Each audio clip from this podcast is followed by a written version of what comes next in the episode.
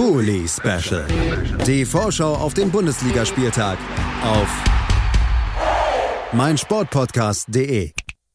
Herzlich willkommen im Bully Special auf meinsportpodcast.de. Wir reden heute über den 21. Spieltag. Der steht vor der Tür und wie immer werde ich, Julius Eid, mit äh, vielen tollen Gästen über alle anstehenden Partien sprechen und das Ganze eben ja, den Ausblick liefern für jede einzelne Partie. Gäste sind, wie gesagt, immer dabei. Und die erste Partie, die wir besprechen, ist wie immer natürlich die, die am Freitagabend stattfinden wird. Und äh, dafür bei mir ist Christoph Senft. Hallo Christoph. Gute, hi. Wie immer, Christoph da für die SGE. Die empfängt nämlich an diesem Freitagabend den FC Augsburg und damit haben wir ein, ja, ein Duell in der Tabelle von Vereinen, die sehr dicht beieinander liegen. Eintracht nämlich äh, auf dem 11. Platz mit 25 Punkten und ein Punkt und ein Tabellenplatz vor ihnen eben der FC Augsburg mit 26 Punkten. Ja, ähm, wir können erstmal natürlich über die Liga reden, aber wir nehmen äh, am Mittwoch auf heute, deswegen einige Pokalergebnisse sind schon da, einige stehen heute Abend noch aus, falls ihr euch über den genauen äh, Aufnahmezeitpunkt wundert, wenn ihr das hier hört. Es gibt äh, ein Pokalspiel, was nicht mehr aussteht, was gestern Abend stattgefunden hat und was dir wahrscheinlich auch noch viel mehr Spaß machen dürfte, als wenn wir erstmal über Ergebnisse in der Liga reden.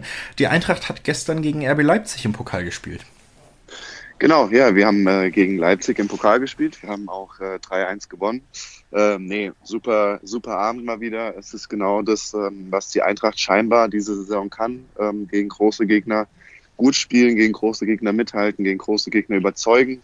Ähm, Flutlicht war alles super, hat alles gepasst. Äh, am Ende denke ich dann auch ein verdienter Sieg und ein äh, vorher nicht ganz so äh, gedachtes Weiterkommen. Und ähm, ja, ähm, gestern auch gesagt, jetzt sind es noch zwei Spiele bis äh, möglicherweise Berlin. Also und mit der ein oder anderen glücklichen Auslosung jetzt ähm, kann das äh, Ziel doch ganz schön nahe kommen.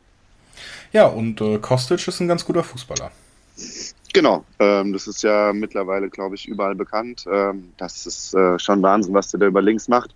Gerade auch das, äh, das zweite Tor, wie er da im Sprint ansieht und dann wirklich auch im Abschluss ruhig bleibt, ähm, hat sich wirklich auch belohnt. Silber hat mal wieder oder das erste Mal eigentlich äh, überzeugt und genau gab eine Systemumstellung, dazu kommen wir vielleicht später nochmal beim Augsburg-Spieler zu, aber nee, hat, hat gepasst, ähm, irgendwie Leipzig zu Hause liegt uns und äh, ja, haben jetzt Leipzig innerhalb der letzten zehn, elf Tage äh, zweimal geschlagen, das ist äh, schon nicht so ohne. Nicht so ohne, führt natürlich aber zu einer Tatsachenfeststellung, die wir hier schon oft über die Eintracht getroffen haben, zwischen diesen beiden Siegen liegt nämlich auch ein Unentschieden gegen den Tabellen 17. Ja, nee, das ist so ein bisschen, äh, glaube ich, bei der Eintracht jetzt so ein bisschen Schein oder Sein. Also Schein ist so, okay, wir spielen gegen Gegner aus dem unteren Tabellenviertel oder jetzt aus, aus der gleichen Tabellenregion, äh, kriegen es nicht hin. Düsseldorf war, also die Leistung der Eintracht in Düsseldorf war grottig. Äh, und dann, äh, ja, ist es dann die Woche drauf wieder gegen Top-Teams irgendwie alles überragend und himmelhoch jauchzen.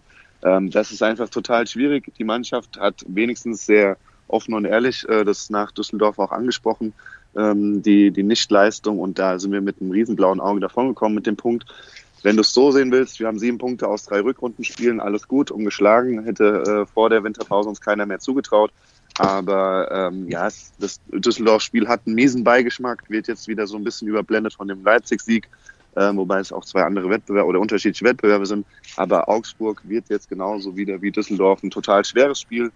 Ähm, Hoffnung macht das, dass es ein Heimspiel wird und vielleicht jetzt nach dem Leipzig-Spiel nochmal der Funke übergesprungen ist wieder zur Mannschaft von den Fans. Aber es wird total unangenehm und ein sehr, sehr schwieriges Spiel. Ein sehr, sehr schwieriges Spiel, also gegen Augsburg. Und um über die zu sprechen, ist jetzt auch bei uns Stefan Urban von Auf die Zirbelnuss, dem FCA-Podcast auf meinsportpodcast.de. Hallo Stefan. Servus. Servus Stefan. Ja, ähm, Christoph hat es eben schon gesagt, er erwartet ein schweres Spiel gegen Augsburg. Augsburg hatte auch ein sehr wichtiges Spiel zumindest. Ob es schwer war, da können wir gleich drüber reden. Am vergangenen Wochenende, das haben wir letzte Woche schon besprochen, da kam es darauf an, lässt man sich vielleicht nochmal ein bisschen unten reinziehen, findet Bremen den Anschluss zum Beispiel an einen selber, wenn sie eben gewinnen, oder kann man sich weiter absetzen. Und in der zweiten Halbzeit konnte man ein Spiel drehen gegen Bremen und hat sich tatsächlich weiter abgesetzt. Ein ja, da waren wir uns schon vorher einig, deswegen wirst du mir wahrscheinlich jetzt nicht widersprechen, wenn ich sage, wichtiger Sieg. Ja, so auf jeden Fall extrem wichtiger Sieg und man hat sich natürlich selber schwer gemacht mit dem Eigentor. Keine Ahnung, ob Bremen da überhaupt getroffen hätte. Ähm, die haben sich dann natürlich danach ziemlich fallen lassen und war auf jeden Fall äh, hart erarbeiteter Sieg. Es war jetzt auch wichtig nach dem Spiel gegen Union, wo man so ein bisschen das Gefühl hatte, dass die Mannschaft ein bisschen zu, zu wenig das ernst genommen hat, dass man jetzt äh, da auch noch das Spiel gedreht hat mit aller Macht und ähm, ja, mit Frankfurt kommt jetzt natürlich ein deutlich anspruchsvollerer Gegner und man muss jetzt aber schauen, dass man jetzt noch Punkte sammelt, weil jetzt spielt man dann gegen Frankfurt und gegen Freiburg und dann kommen die richtig harten Brocken mit äh, Gladbach, Leverkusen, Bayern, Schalke.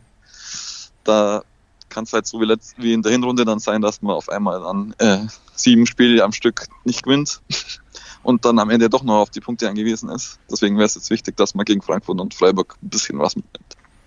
Fast schon ein Vorteil, obwohl man natürlich nie gerne irgendwie rausfliegt, ist, dass Augsburg äh, die Pause hat in dieser Woche, während Frankfurt gestern im Pokal auf jeden Fall, das kann man denke ich sagen, alles reingeworfen hat, um eben diesen Sieg gegen Leipzig zu sichern.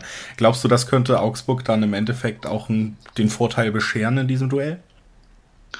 Ähm, also ich, für, für uns wäre es jetzt glaube ich nicht so der Nachteil gewesen, dann das eine Spiel mehr zu haben.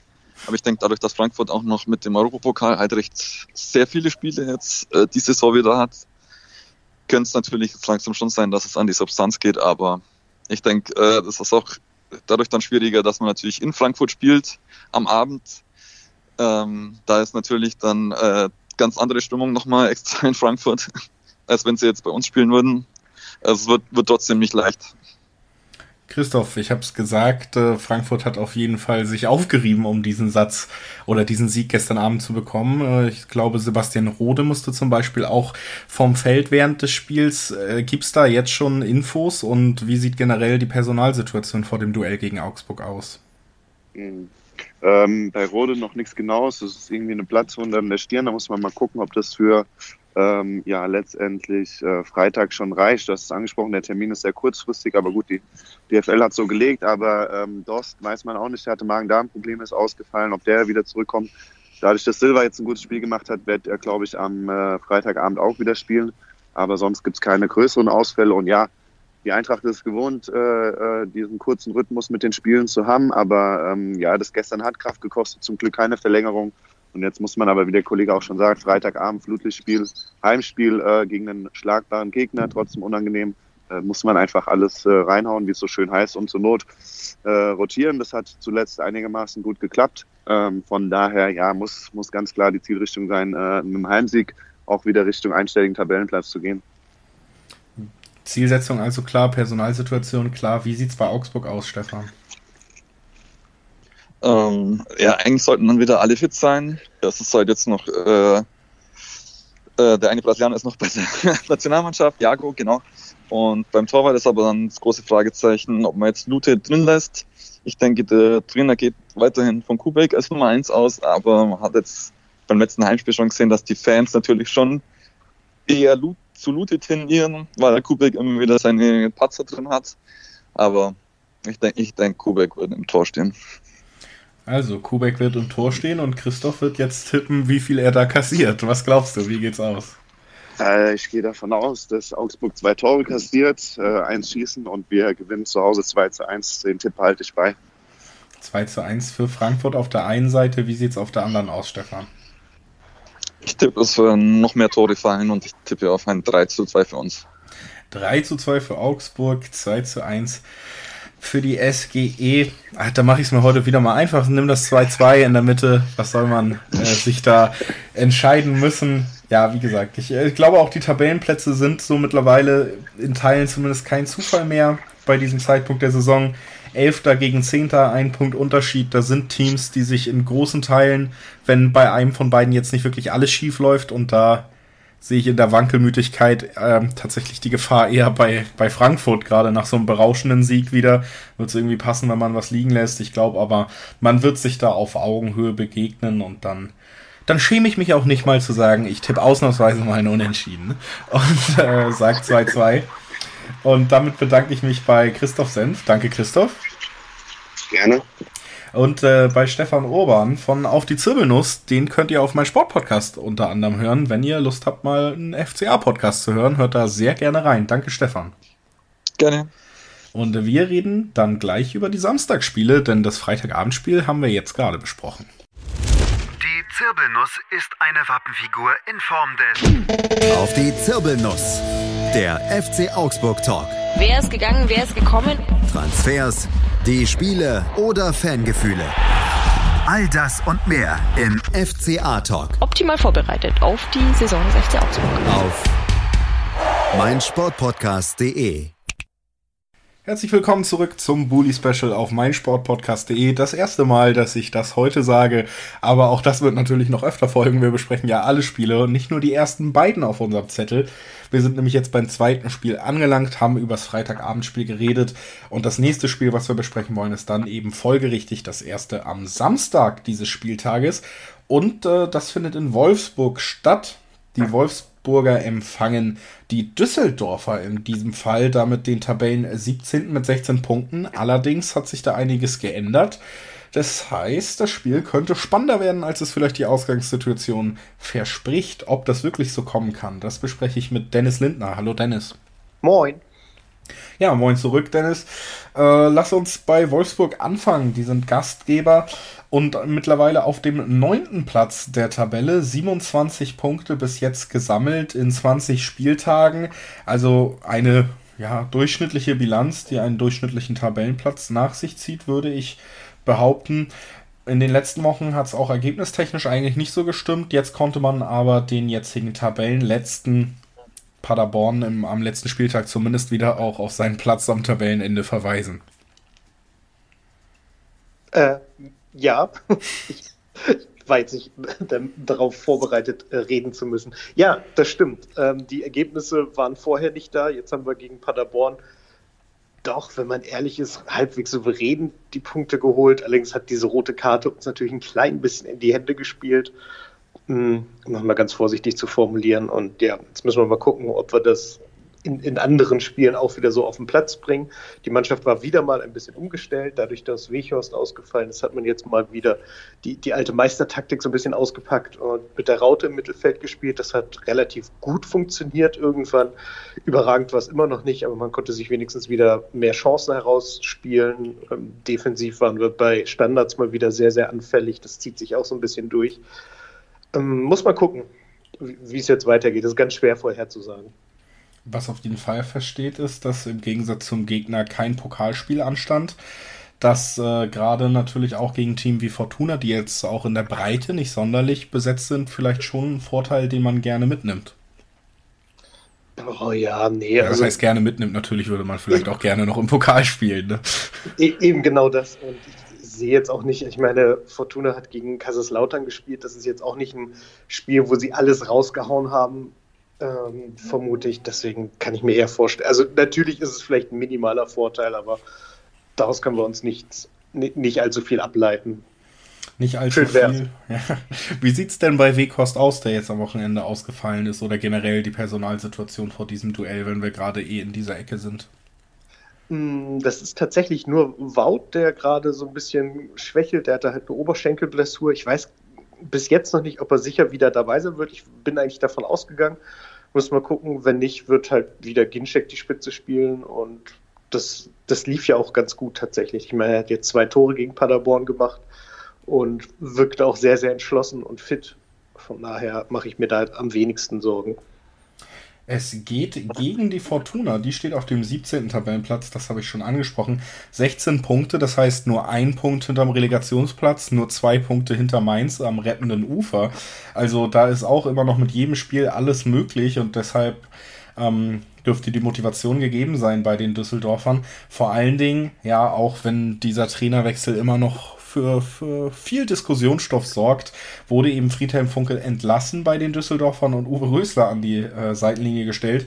Der kann bis jetzt auf eben den Pokalsieg gestern Abend gegen FC Kaiserslautern zurückblicken, vor allem aber auch gegen eine ja, engagierte Leistung gegen die Eintracht aus Frankfurt, die jetzt inzwischen, also vor und nach dem Spiel, gegen Düsseldorf zweimal RB Leipzig bezwingen konnte. Eine engagierte Leistung, die einen Sieg am Ende verdient gehabt hätte. Am Ende ganz knapp dann doch nur ein Unentschieden wurde, ein 1 zu 1. Aber da sieht man schon so einen Trainereffekt. Trotz aller Begleitgeräusche ist bei den Fortunen auch ähm, bei diesem Trainerwechsel zu beobachten. Wie blickt man darauf jetzt, wenn, wenn dieser Gegner kommt? In erster Linie bin ich mal froh, dass wir nicht gleich das erste Spiel unter dem neuen Trainer bei Düsseldorf gekriegt haben, weil das ist ja immer so das klassische, im ersten Spiel geht es dann richtig los, dann wollen alle sich zeigen, sondern dass die jetzt sozusagen ja schon praktisch Routine haben mit zwei Spielen. Und ich hoffe, dass der Effekt jetzt so, also für uns einfach mal so ganz egoistisch, dass der Effekt jetzt auch nicht allzu groß sein wird. Und ich glaube, die Mannschaft hatte auch nie wirklich ein Problem mit Friedhelm Funke. Von daher ist es wahrscheinlich also die, es wirkt alles nicht so, als wäre es unter Friedhelm Funkel unmöglich gewesen, das zu erreichen. Ein Sieg gegen Kaiserslautern und ein Unentschieden gegen Frankfurt. Deswegen glaube ich, ist der Effekt nicht so groß und muss man gucken, wie sie halt reagieren und ähm, ja, wie sie jetzt auswärts auftreten bei den Bundesliga-Vereinen. Mit einem Sieg würde Wolfsburg 30 Punkte haben. Ich habe es angesprochen, im Moment der neunte Tabellenplatz, durchschnittliche Tabellenposition. Ähm, schielt man immer noch nach oben bei in diesem Zeitpunkt der Saison, hofft man? Oder ist es wirklich jetzt so eine Saison, die man sich anguckt, hofft, dass sich das Team unter dem neuen Trainer noch ein bisschen entwickelt und dann irgendwie doch schon mit einem Auge darauf wartet, dass nächstes Jahr dann spektakulärer wird?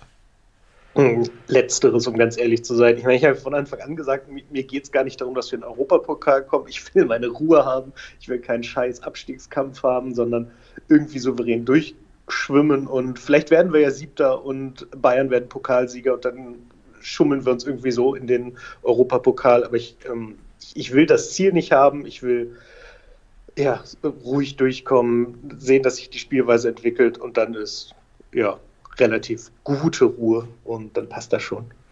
Also so wie sich Spitzenvereine gerade aus dem Pokal verabschieden, ist natürlich wirklich abzuwarten in diesem Jahr, ob der siebte Platz für Europa reicht.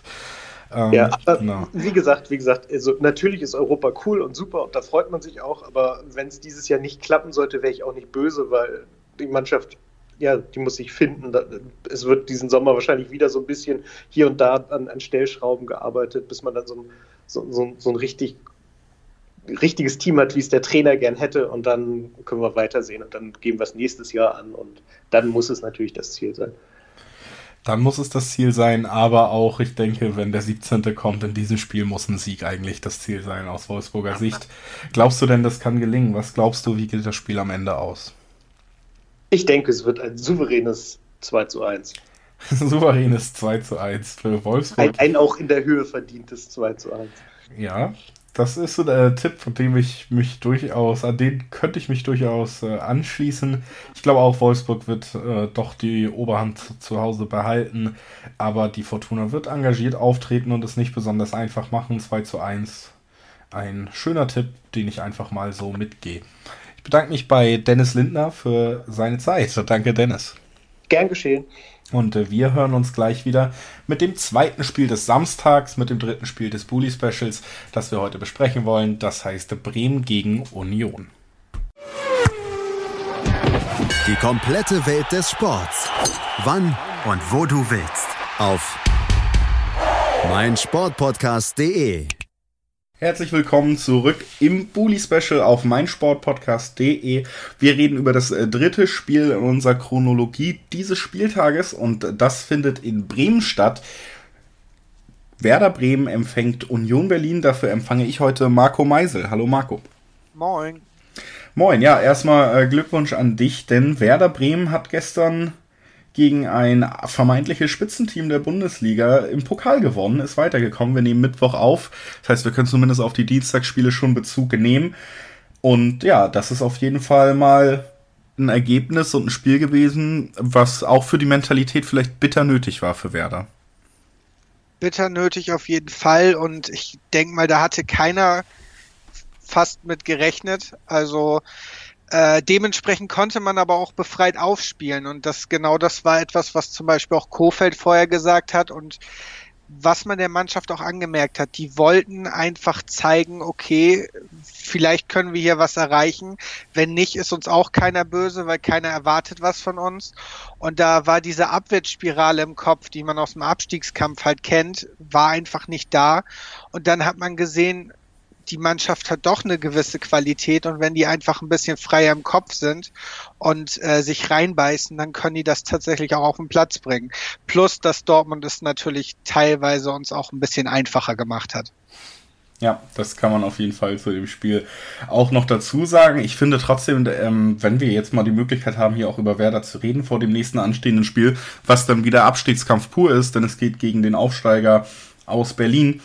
Also ein bisschen Ursachenforschung oder zumindest mal ein paar Sachen in den Raum stellen, die mich bei äh, dem Spiel gestern dann auch wirklich Fragen zurückgelassen haben. Am Ende das ist, dass wir ja auch am vergangenen Wochenende bei der 2 zu 1 Niederlage gegen Augsburg gerade in der zweiten Halbzeit wieder eine desolate Leistung gesehen haben.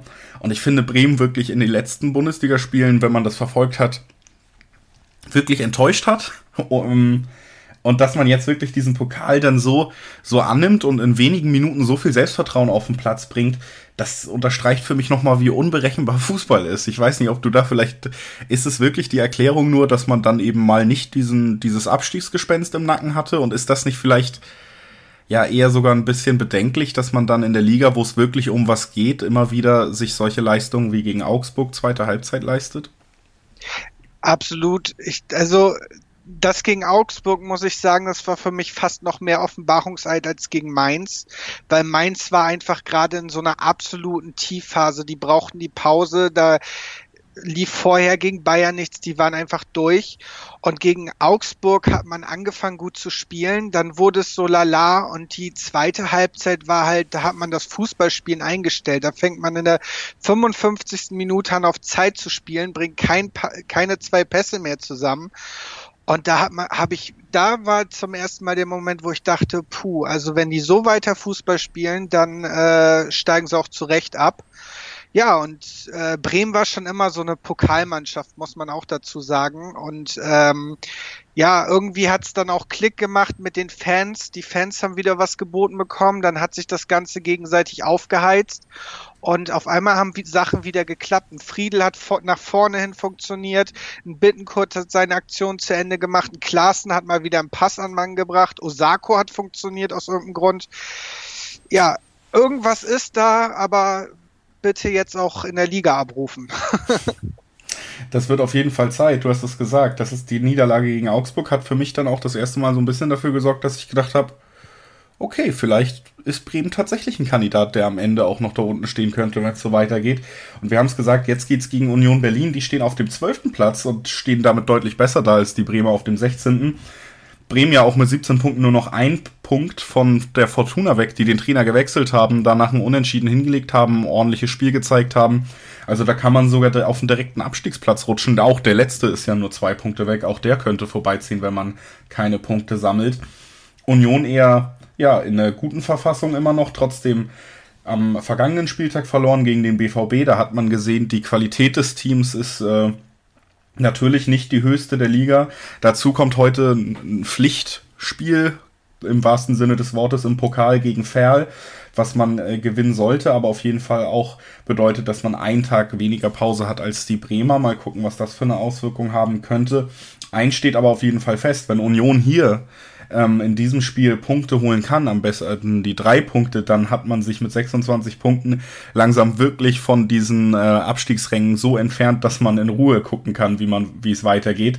Wenn Bremen dieses Spiel verlieren sollte, Marco, und das äh, nochmal um die Wichtigkeit dieses Spiels zu unterstreichen, dann ist der Punkt erreicht, wo man sich wirklich äh, sehr, sehr viele Gedanken machen muss, ob man oder wie man für die nächste Liga plant. Ja, gerade auch, weil ähm, nach dem Spiel warten auf uns Leipzig, wieder Dortmund, die sich dann bestimmt nicht nochmal so herspielen lassen, und Frankfurt, die gerade auch wieder auf dem aufsteigenden Ast sind. Das heißt, ähm, ja, das ist dieses Sechs-Punkte-Spiel, da muss man nochmal Selbstvertrauen tanken, da muss man sich ein bisschen nach oben hin wieder die Chancen frei machen. Und ja, hoffentlich kann man jetzt was aus dieses, äh, diese positive Stimmung aus dem Pokal mitnehmen und sich damit für die nächsten Wochen wappnen. Und Union ist da ein sehr, sehr wichtiger Schritt gerade für. Und Union hat durchaus die Mittel, äh, Bremen weh zu tun. Vor allen Dingen eben auch in der offensiven Spieler mit Anderson, der echt äh, eine sehr gute Saison spielt. Immer der Anspielpunkt ist im Offensivspiel eine Physis mitbringt, um den Ball zu halten, der da wirklich ähm, ja großer Bestandteil auch des Erfolges von Union ist. Und wie gesagt, der Antrieb dürfte hoch sein, denn hier kann man den nächsten riesigen Schritt Richtung Klassenerhalt machen. Auf der anderen Seite, wir haben zu Beginn dieses Gesprächs drüber geredet, Bremen eben die jetzt wieder mit dieser Angst umgehen können. Traust du denen, äh, um, umgehen müssen? Äh, traust du denen das zu, dass sie jetzt aus dieser Pokaleuphorie das vielleicht rausziehen? Oder sehen wir die nächste äh, Bremer Leistung, die dann doch wieder eher Fragezeichen hinterlässt? Also ich glaube, dass sie das können. Ich hoffe, dass sie das können. Ähm, du sagst schon richtig, Anderson ist wirklich äh, eine Waffe für die Unioner. Aber ich glaube, Kofeld kann sich auch gut auf so spezielle Sachen einstellen. Das hat man immer wieder gesehen. Und wir haben jetzt auch einen Kevin Vogt, der da hinten wirklich gute Arbeit leistet und äh, dem man ja gut gegen den Anderson stellen kann, glaube ich, kann ich mir gut vorstellen. Und ähm, ja, so dann vielleicht einfach den Plan A auf jeden Fall der Union nimmt und daraus dann, ja, Plus Union kommt zum ersten Mal ins Weserstadion. Ähm, alle durften die alte Försterei jetzt kennenlernen, was da passiert. Aber mit dem äh, Pokalabend im Hintergrund, die Fans, ähm, da kann im Weserstadion halt auch mal was passieren. Das könnte alles für uns sprechen, dieses Mal auf jeden Fall. Was man auf jeden Fall festhalten kann, ist, denke ich, dass der Abend gestern ähm, zum Zeitpunkt dieser Aufnahme. Wahrscheinlich kommen wir erst Donnerstag raus, also vorgestern, um es dem Hörer einfacher zu machen, nämlich der Pokalsieg der Bremer gegen Dortmund auf jeden Fall wieder für sowas wie Hoffnung gesorgt hat und auch nochmal, ja, finde ich, genau zum, zum letzten nötigen Zeitpunkt unterstrichen hat, warum man an Florian Kofeld auch festhält, denn der hat auch taktisch äh, auf jeden Fall gerade in der ersten Halbzeit dafür gesorgt, dass Bremen so gut gegen die Dortmunder zurechtkam, hat die Doppelsechs mit einem schönen taktischen Kniff, äh, die Doppelsechs der Dortmunder komplett aus dem Spiel genommen einfach, ja, wie gesagt, vielleicht dann zum nötigsten Zeitpunkt eben nochmal die Bestätigung gegeben, dass man was kann, dass man sich auch vielleicht ein kleines bisschen Selbstbewusstsein auf dem Platz leisten kann. Das schien mir in den letzten Bundesliga-Partien der Bremer ein großes Problem. Deshalb, ja, besser hätte es im Pokal nicht laufen können, unabhängig davon, wie weit es die Bremer noch trägt. Du hast gesagt, Pokalmannschaft. Lass uns tippen, wie es am Ende ausgeht, jetzt gegen Union, das äh, trotz Pokalsiegs wichtigere Spiel für die Bremer. Was glaubst du, wie geht's aus? Ja, wie gesagt, äh, erste Mal Weserstadion, positives Gefühl und hoffentlich Mentalität aus dem Spiel. Ich war super pessimistisch bis gestern. also 20, hätte mich gestern 20 Uhr gefragt, hätte ich gesagt, das Ding verlieren wir. Jetzt hoffe ich einfach, dass diese positiven Sachen zusammenwirken, auch wenn Bittencode fehlen wird, aber wir dennoch mit einem 3 zu 1 das Ding nach Hause schaukeln. 3 zu 1 für Bremen. Ich glaube, das Ganze wird ein 2 zu 2 der absurderen Art. Ich, ja, ich glaube, Fußball bleibt weiterhin unvorhersehbar und irgendwie würde es passen, wenn die Bremer jetzt am Wochenende nach so einer Gala dann doch wieder Punkte liegen lassen im wichtigen Abstiegskampf. Ähm, ich, ich tippe mal auf ein 2 zu 2. Es wird ein spannendes Spiel und äh, am Ende wird der Sieger auf jeden Fall einen sehr wichtigen Sieg einfahren. Das haben wir hier ja auch schon klargestellt. Ich bedanke mich bei Marco Meisel für seinen Besuch hier. Danke, Marco. Danke, hat wieder Spaß gemacht. Und wir hören uns gleich wieder mit dem Spiel Hertha BSC gegen Mainz 05. Hören, was andere denken.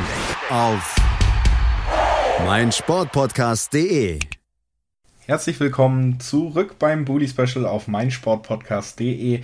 Wir haben eben über Bremen gegen Union gesprochen und jetzt sprechen wir über Hertha BSC gegen Mainz 05.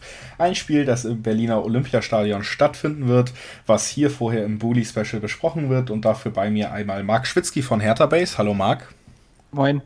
Und einmal Benedikt Engelberts von den Hinterhofsängern, dem Mainz Podcast. Hallo Benedikt. Gute. Gute zurück. Ja, es äh, ist ein Spiel, das auf jeden Fall Potenzial hat, wichtig zu sein. Gerade ähm, vielleicht sogar noch einen Ticken mehr für die Mainzer. Die stehen nämlich auf Platz 15 mit 18 Punkten und damit nur zwei Punkte sogar vom direkten Abstiegsplatz.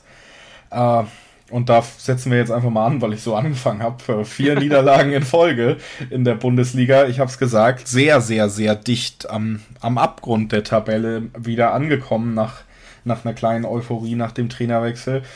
Äh, jetzt eben die Niederlage gegen Bayern, da sah, sah es in der ersten Halbzeit sehr, sehr eng aus. In der zweiten ähm, konnte man sich nochmal fangen. Dennoch bleibt eben die Tatsache, vier Niederlagen in Folge, der Tabellenplatz, die Punkte, die ich gerade gesagt habe. Benedikt, wie, wie groß ist die Angst, dass es da jetzt richtig eng werden kann?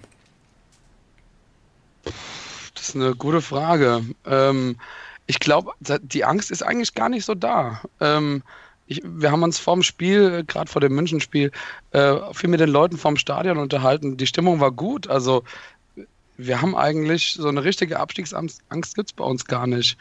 Ähm, ja gut, wir haben jetzt vier Spiele in Folge verloren.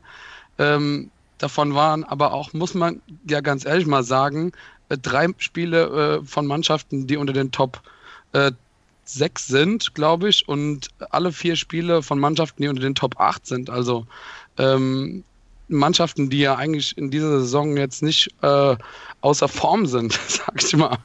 Und dementsprechend muss man die Spiele auch so einordnen. Die Spiele waren ja jetzt auch durchaus relativ knapp, wenn man überlegt, Leverkusen kriegen wir in der gefühlt der Nachspielzeit das Tor. Freiburg war wieder unglücklich. Gegen Gladbach ebenbürtig und dann kriegt man zwei Standardtore. Also ja, gut, gegen München kann man mal verlieren. Das ist einfach so. Ähm, ja, aber wir, können das relativ gut einordnen und ich ähm, mache mir überhaupt keine Sorgen aktuell. Und man muss ja auch mal sagen, in der Hinrunde ist es genauso gelaufen, haben wir auch drei, Stü äh, drei Spiele am Stück verloren. Dann kam die Hertha und dann ging es wieder ein bisschen aufwärts wenigstens. Da hat die Hertha also netterweise geholfen. Dann sprechen wir doch auch über ja. die, Marc. Ähm, 13. Platz, 23 Punkte und wir können auf zwei Spiele zurückblicken hier am Mittwoch. Auch auf das Pokalspiel fangen äh, mal in der Bundesliga an, waren ja beide Spiele gegen Schalke 04. Das äh, kontroversere gestern Abend im Pokal stattgefunden, deswegen äh, fangen wir leicht an und äh, konzentrieren uns erstmal auf das Spiel in der Bundesliga. Das hat letzten Freitag stattgefunden. Da gab es ein 0-0 und da muss man sagen, das war wirklich, wirklich ein hässliches Spiel. Ja, kann man so sagen. Also war halt ein sehr nulliges 0-0. Also es gibt ja auch die der besseren Sorte, das war es nicht.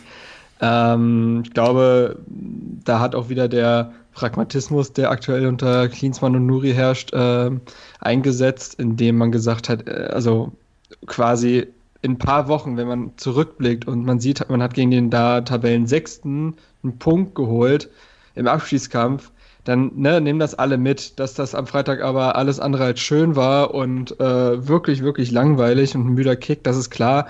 Äh, defensiv gut gestanden, also auch das, was Schalke machen wollte, gut aus, ausgehebelt. Man hat sich da äh, durchaus äh, auch wirklich auf den Gegner vorbereitet und äh, offensiv war es natürlich grausig, aber defensiv eben dementsprechend auch nichts äh, zugelassen. Und ähm, dementsprechend nimmt man so einen Punkt im Abschiedskampf ja mit. Also ist ja klar, also andere Mannschaften, die unten stehen, die würden auch einen Punkt gegen Schalke gerne haben. Und deswegen ist es wahrscheinlich gerade der richtige Weg. Ähm, auch wenn natürlich äh, das Fußballspielen jetzt am Dienstag, äh, also dass man, da hat man deutlich besseres Fußballspiel gesehen. Ähm, ja, aber klar, einen Punkt gegen Schalke nimmt man so grundsätzlich in härter Situation erstmal mit, deswegen sollte man da vielleicht auch nicht zu sehr meckern. Ein interessanter Punkt ist ja auch, dass Hertha immer wieder vorgeworfen wurde, jetzt in letzter Zeit zwischen Anspruch und Wirklichkeit zu stehen. Auch da haben wir hier drüber gesprochen. Endeffekt, mhm. ich glaube, es war auf Twitter, nicht ähm, in diesem Podcast, haben wir beide uns ja auch eigentlich schon so darauf geeinigt, wenn Hertha so spielt wie gegen Schalke, dann wird man mit dem Abstieg nichts zu tun haben. Also da ja. scheint man ja eigentlich äh, doch in dieser Auslegung, die du auch gerade angesprochen hast, erkannt zu haben, worum es in der Liga gerade geht. Und im Pokal gestern, um auch die Überleitung zu schaffen, hat man dann eben gesehen, dass man da doch auch Potenzial für mehr geholt hat, sich aber durchaus der Situation in der Tabelle gerade bewusst ist. Ja, ich finde, wenn wir schon auf das Pokalspiel zu sprechen kommen, dass Hertha über 70 Minuten die bessere Mannschaft war und eigentlich vollkommen verdient hätte weiterkommen müssen. Ähm, und man auch gesehen hat, zu was diese Mannschaft vielleicht offensiv sogar möglich, äh, also was da möglich ist, zum, zumal mit einem besonderen Personal, denn dass äh, Piatek ein guter sein muss, das hat man bei der äh, Transfersumme ja gesehen, aber dass er dann noch gleich knipst, ist natürlich mega. Aber ja auch ein Pascal Köpke, der jetzt, glaube ich, seinen allerersten Pflichtspiel Startelf-Einsatz hatte für Hertha und der hat das wirklich gut gemacht. Ähm, und es saßen Leute wie Dilrosun, Luke Bakio, Grujic oder Ibišević auf der Bank. Also das war das erstmal auch nach langer Zeit wieder, dass Hertha eine richtig gute Bank hatte. Zuletzt hatte man da echt nichts, um nachzulegen. Aber ja, die ersten 70 Minuten haben gezeigt, wozu Hertha in der Lage sein könnte. Eben doch dieses defensiv eklige. Klar hat man ein bisschen mehr zugelassen, dadurch, dass man offensiver gespielt hat und proaktiver. Aber grundsätzlich ist es Hertha defensiv weiterhin sehr, sehr gut. Und vorne konnten Nadelstiche gesetzt werden. Und wenn das sich noch mehr findet und äh, vielleicht auch manche Spieler noch mehr in die Startelf drängen, dann äh, kann das natürlich ein Weg sein, wie Hertha in Zukunft vielleicht etwas offensiver spielen könnte. Ähm, von, aber klar, äh, Jürgen Klinsmann hat von Anfang an gesagt, dass es in der Liga wirklich darum geht, zu klettern und Punkt für Punkt mitzunehmen. Und das zeigen sie auch. Dass in der Zukunft mehr möglich sein soll, ist klar. Und dafür kann ja dann auch gegen Mainz ein Riesenschritt gemacht werden. Man hat jetzt sechs Punkte Abstand zum Relegationsrang, gewinnt man gegen Mainz und sollten dann die Mannschaften unten nicht punkten, dann wäre das ja schon ein riesiger Schritt. Das auf jeden Fall. Es gibt noch ein Thema, das wollen wir hier auch nicht aussparen, aber wir wollen auch nicht, dass Benedikt heute gar nichts sagt, bis auf den Einstieg. Deswegen gehen wir. Aber ich weiß schon, worauf du ansprechen willst und er wird bestimmt zustimmen. Äh, das denke ich auch. Dennoch, äh, Benedikt, dann erstmal an dich die Frage. Wir haben jetzt ja viel über Hertha gesprochen. Wie, wie blickst du auf speziell dieses Spiel voraus? Du hast eben gesagt, man kann die vergangenen Niederlagen schon einordnen, die machen noch nicht wirklich Sorgen. Wie ordnet man Hertha jetzt im Vorhinein ein?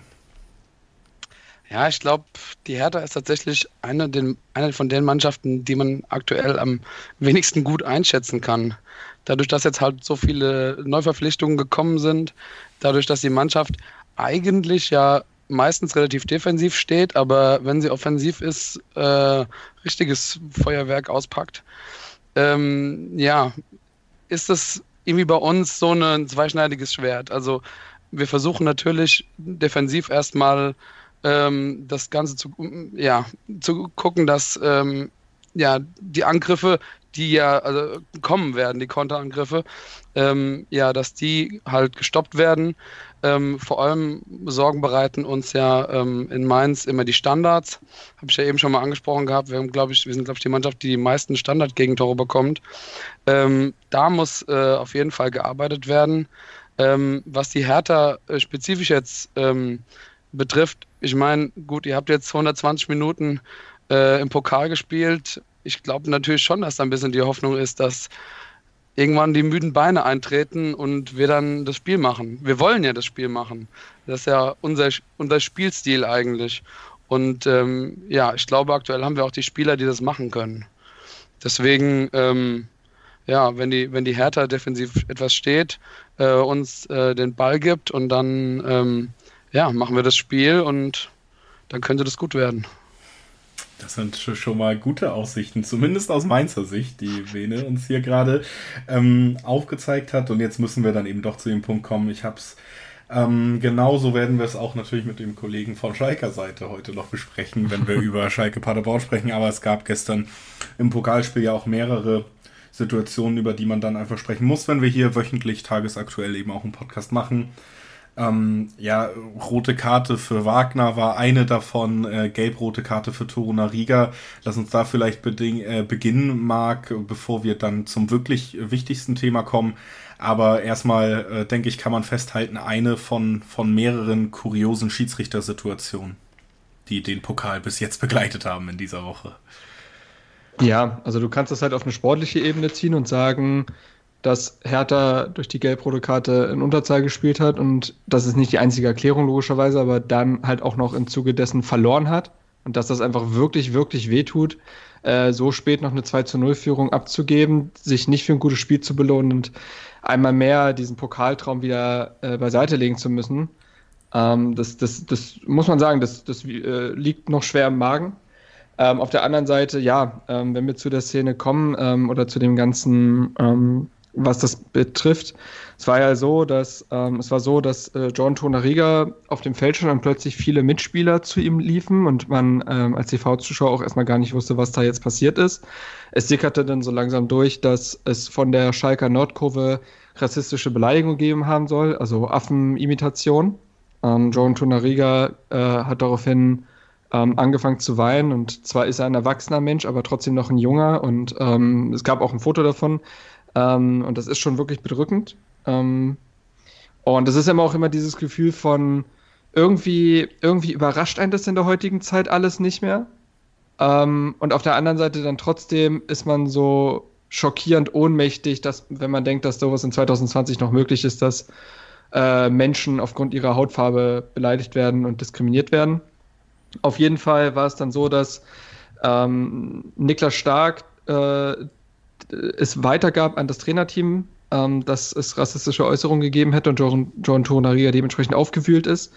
Das Trainerteam bzw. Michael Preetz, einer von den Verantwortlichen, soll darauf hin, und das ist jetzt die Aussage von ihm, ähm, sofort äh, unverzüglich zum Schiedsrichterteam gegangen sein, vermutlich dann zum vierten Offiziellen und hat das geäußert. Ähm, das heißt, äh, es wurde auch äh, darum gebeten, bei Torunariga, der sonst auch ein emotionaler Spieler ist, aber diesmal ja besonders angefasst, äh, dass man da gewisse Nach Nachsicht haben soll. Ähm, es vergingen ein paar weitere Minuten im Spiel ähm, und dann setzte Torunariga, der Innenverteidiger ist, zu einem Dribbling an, lief bis zur Mittellinie ungefähr, äh, halt dann äh, auf der Höhe auch vom, von der Schalker Trainerbank und wurde von Oma Mascarell ordentlich weggesenzt. Ähm, absolut gelbwürdig. Übrigens auch interessant, dass Mascarell keine gelbe Karte gesehen hat. Ähm, aber gut, das ist eigentlich eher eine Randnotiz dann. Auf jeden Fall rauschte Torunariga auch so halb in David Wagner rein. Ähm, der half ihm hoch, packte ihn aber auch dabei an Nacken ähm, Torunariga riss sich daraufhin halt äh, so emotional wie er war davon los und schmiss eine, einen Getränkekasten vor sich auf den Boden und sah daraufhin die gelb-rote Karte und nach Videoschiedsrichterprüfung David Wagner noch die rote Karte. Ähm, zu David Wagner gleich vorweg, damit wir das Torunariga-Thema dann ausführen können. Ich finde nicht, dass es eine rote Karte ist. Sicherlich muss man Spieler nicht irgendwie an Nacken packen, wenn man, besonders wenn man weiß, dass er vielleicht emotional etwas aufgewühlt ist. Ähm, dass das aber rot sein soll, sehe ich persönlich nicht. Ich habe auch schon andere Stimmen gelesen, aber ich finde nicht, dass das eine rote Karte ist, sorry. Ähm, und das andere ist halt, dass Torunariga für die Szene halt gelb-rot sieht.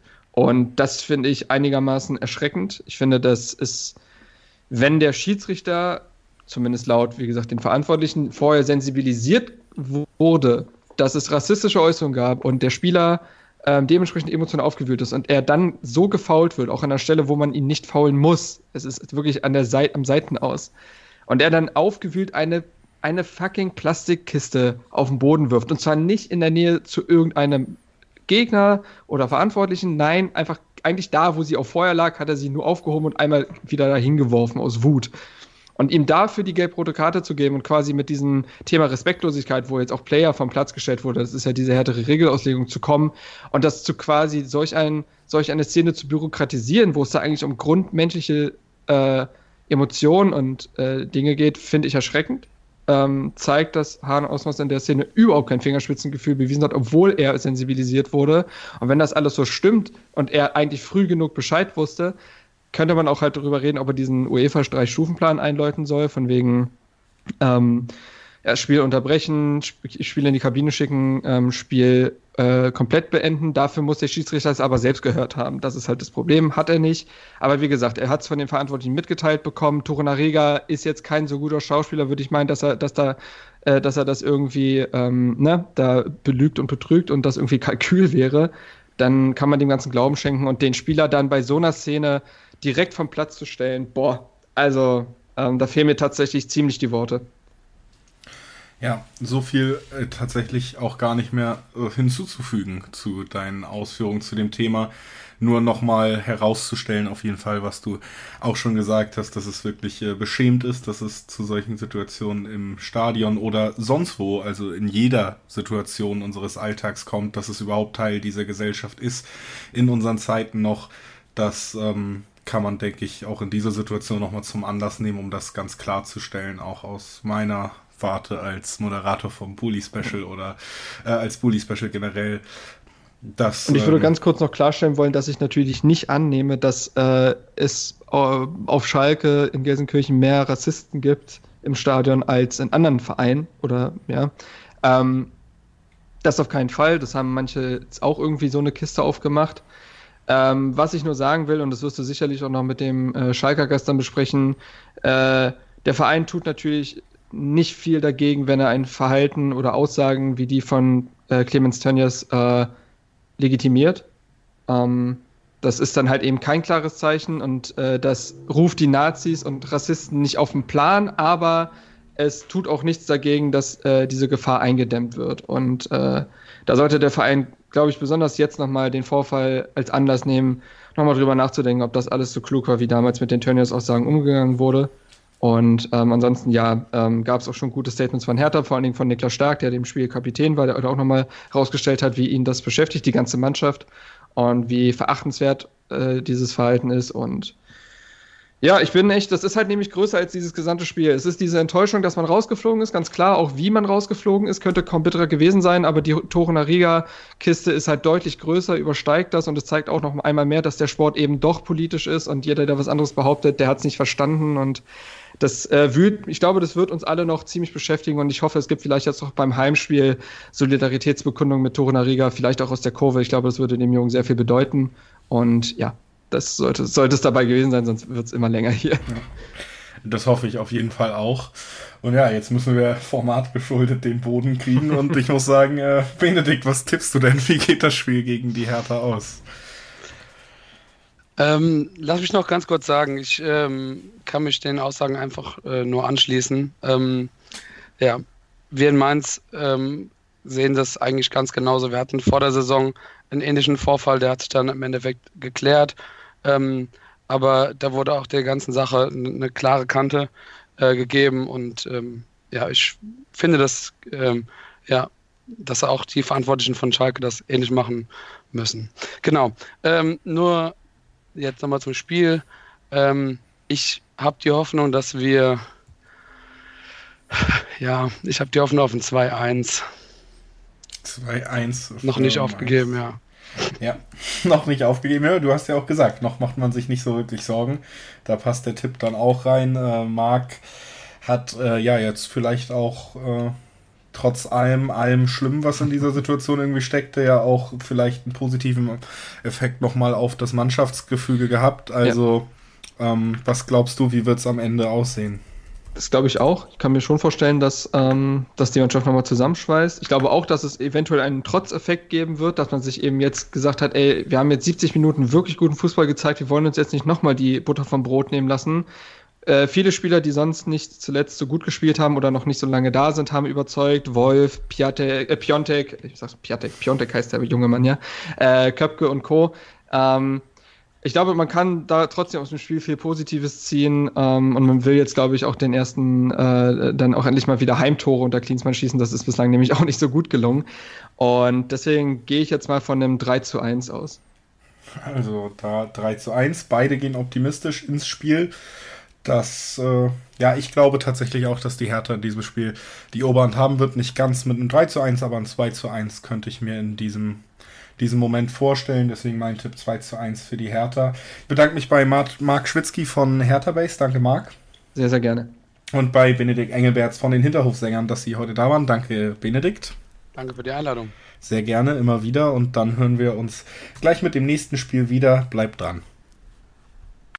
Hören, was andere denken.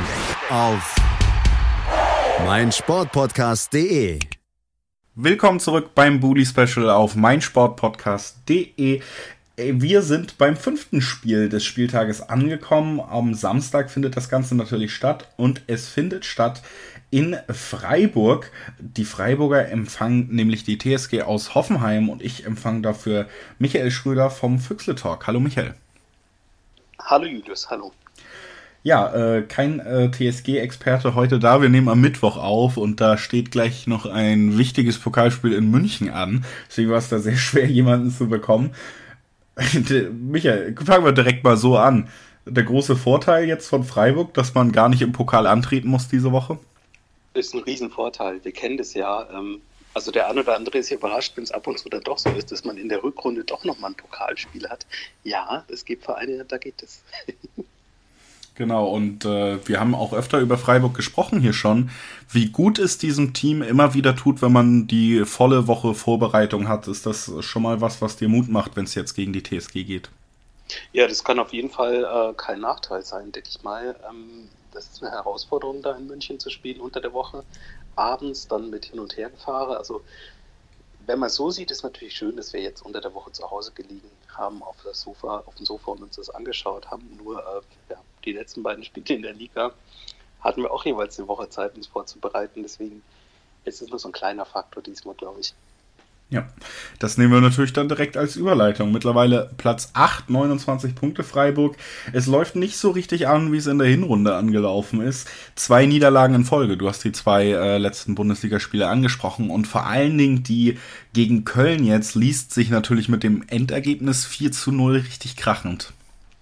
Ja, die liest sich auch, auch äh, verdient richtig krachend. Also das ist, war tatsächlich ja nicht erwartbar, aber so wie das Spiel dann gelaufen ist, kann man sich nicht beschweren über das Ergebnis. Klar kannst du sagen, hätte, hätte Fahrradkette, wenn der Elfmeter, den man eigentlich hätte pfeifen müssen, aus meiner Sicht, äh, gegen äh, Höhler, Ellbogen oder Hand im Gesicht, das wäre der Ausgleich gewesen, vielleicht zum 1-1 vorausgesetzt, man trifft da, dann kann es vielleicht auch anders ausgehen, aber dass du dann, wenn du 0-2 hinten liegst irgendwann und es absehbar ist, dass du nach vorne nichts bringst, dass nicht wenigstens so konzentriert nach Hause spielst, dass du nicht noch zwei dir fängst und jetzt erstmals in der Saison ein negatives Torverhältnis hast, das ist dann schon ein bisschen ärgerlich.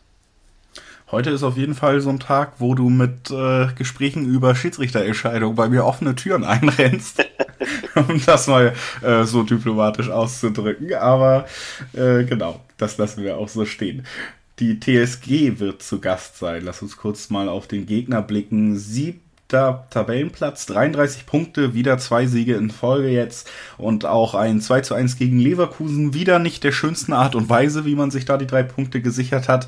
Die TSG unter Schreuder im Moment so das Team, ja, was so ein bisschen für den Bundesliga-Fußball steht, den man vor zwei, drei Jahren eigentlich so sehr kritisiert hat, nämlich sehr diszipliniert gegen den Ball, äh, sehr pragmatisch. Es gibt da wenig schön anzusehendes Kombinationsspiel, über das man sich jetzt 90 Minuten erfreuen kann. Es funktioniert aber. Es ist eine Ausrichtung, die dem Team immer weiter Ergebnisse einfährt. 33 Punkte zu dem jetzigen Stand, siebter Platz. Das ist nicht nur äh, Schlagdistanz zu Europa, sondern scheint auf jeden Fall sehr gut drin zu sein. Wir haben ja auch äh, über Freiburg gesprochen, die sind einen Platz dahinter schon vier Punkte weg, also nicht mehr innerhalb eines Spiels irgendwie ist es möglich, der TSG überhaupt den siebten Platz noch abzunehmen. Die haben Erfolg mit ihrer Spielart, aber schön anzusehen ist es nicht. Das sind ja aber, gerade wenn man das über Gegner sagt, sind das ja eigentlich auch die unangenehmsten, auf die man treffen kann. Was glaubst du, wie wird das Spiel aussehen?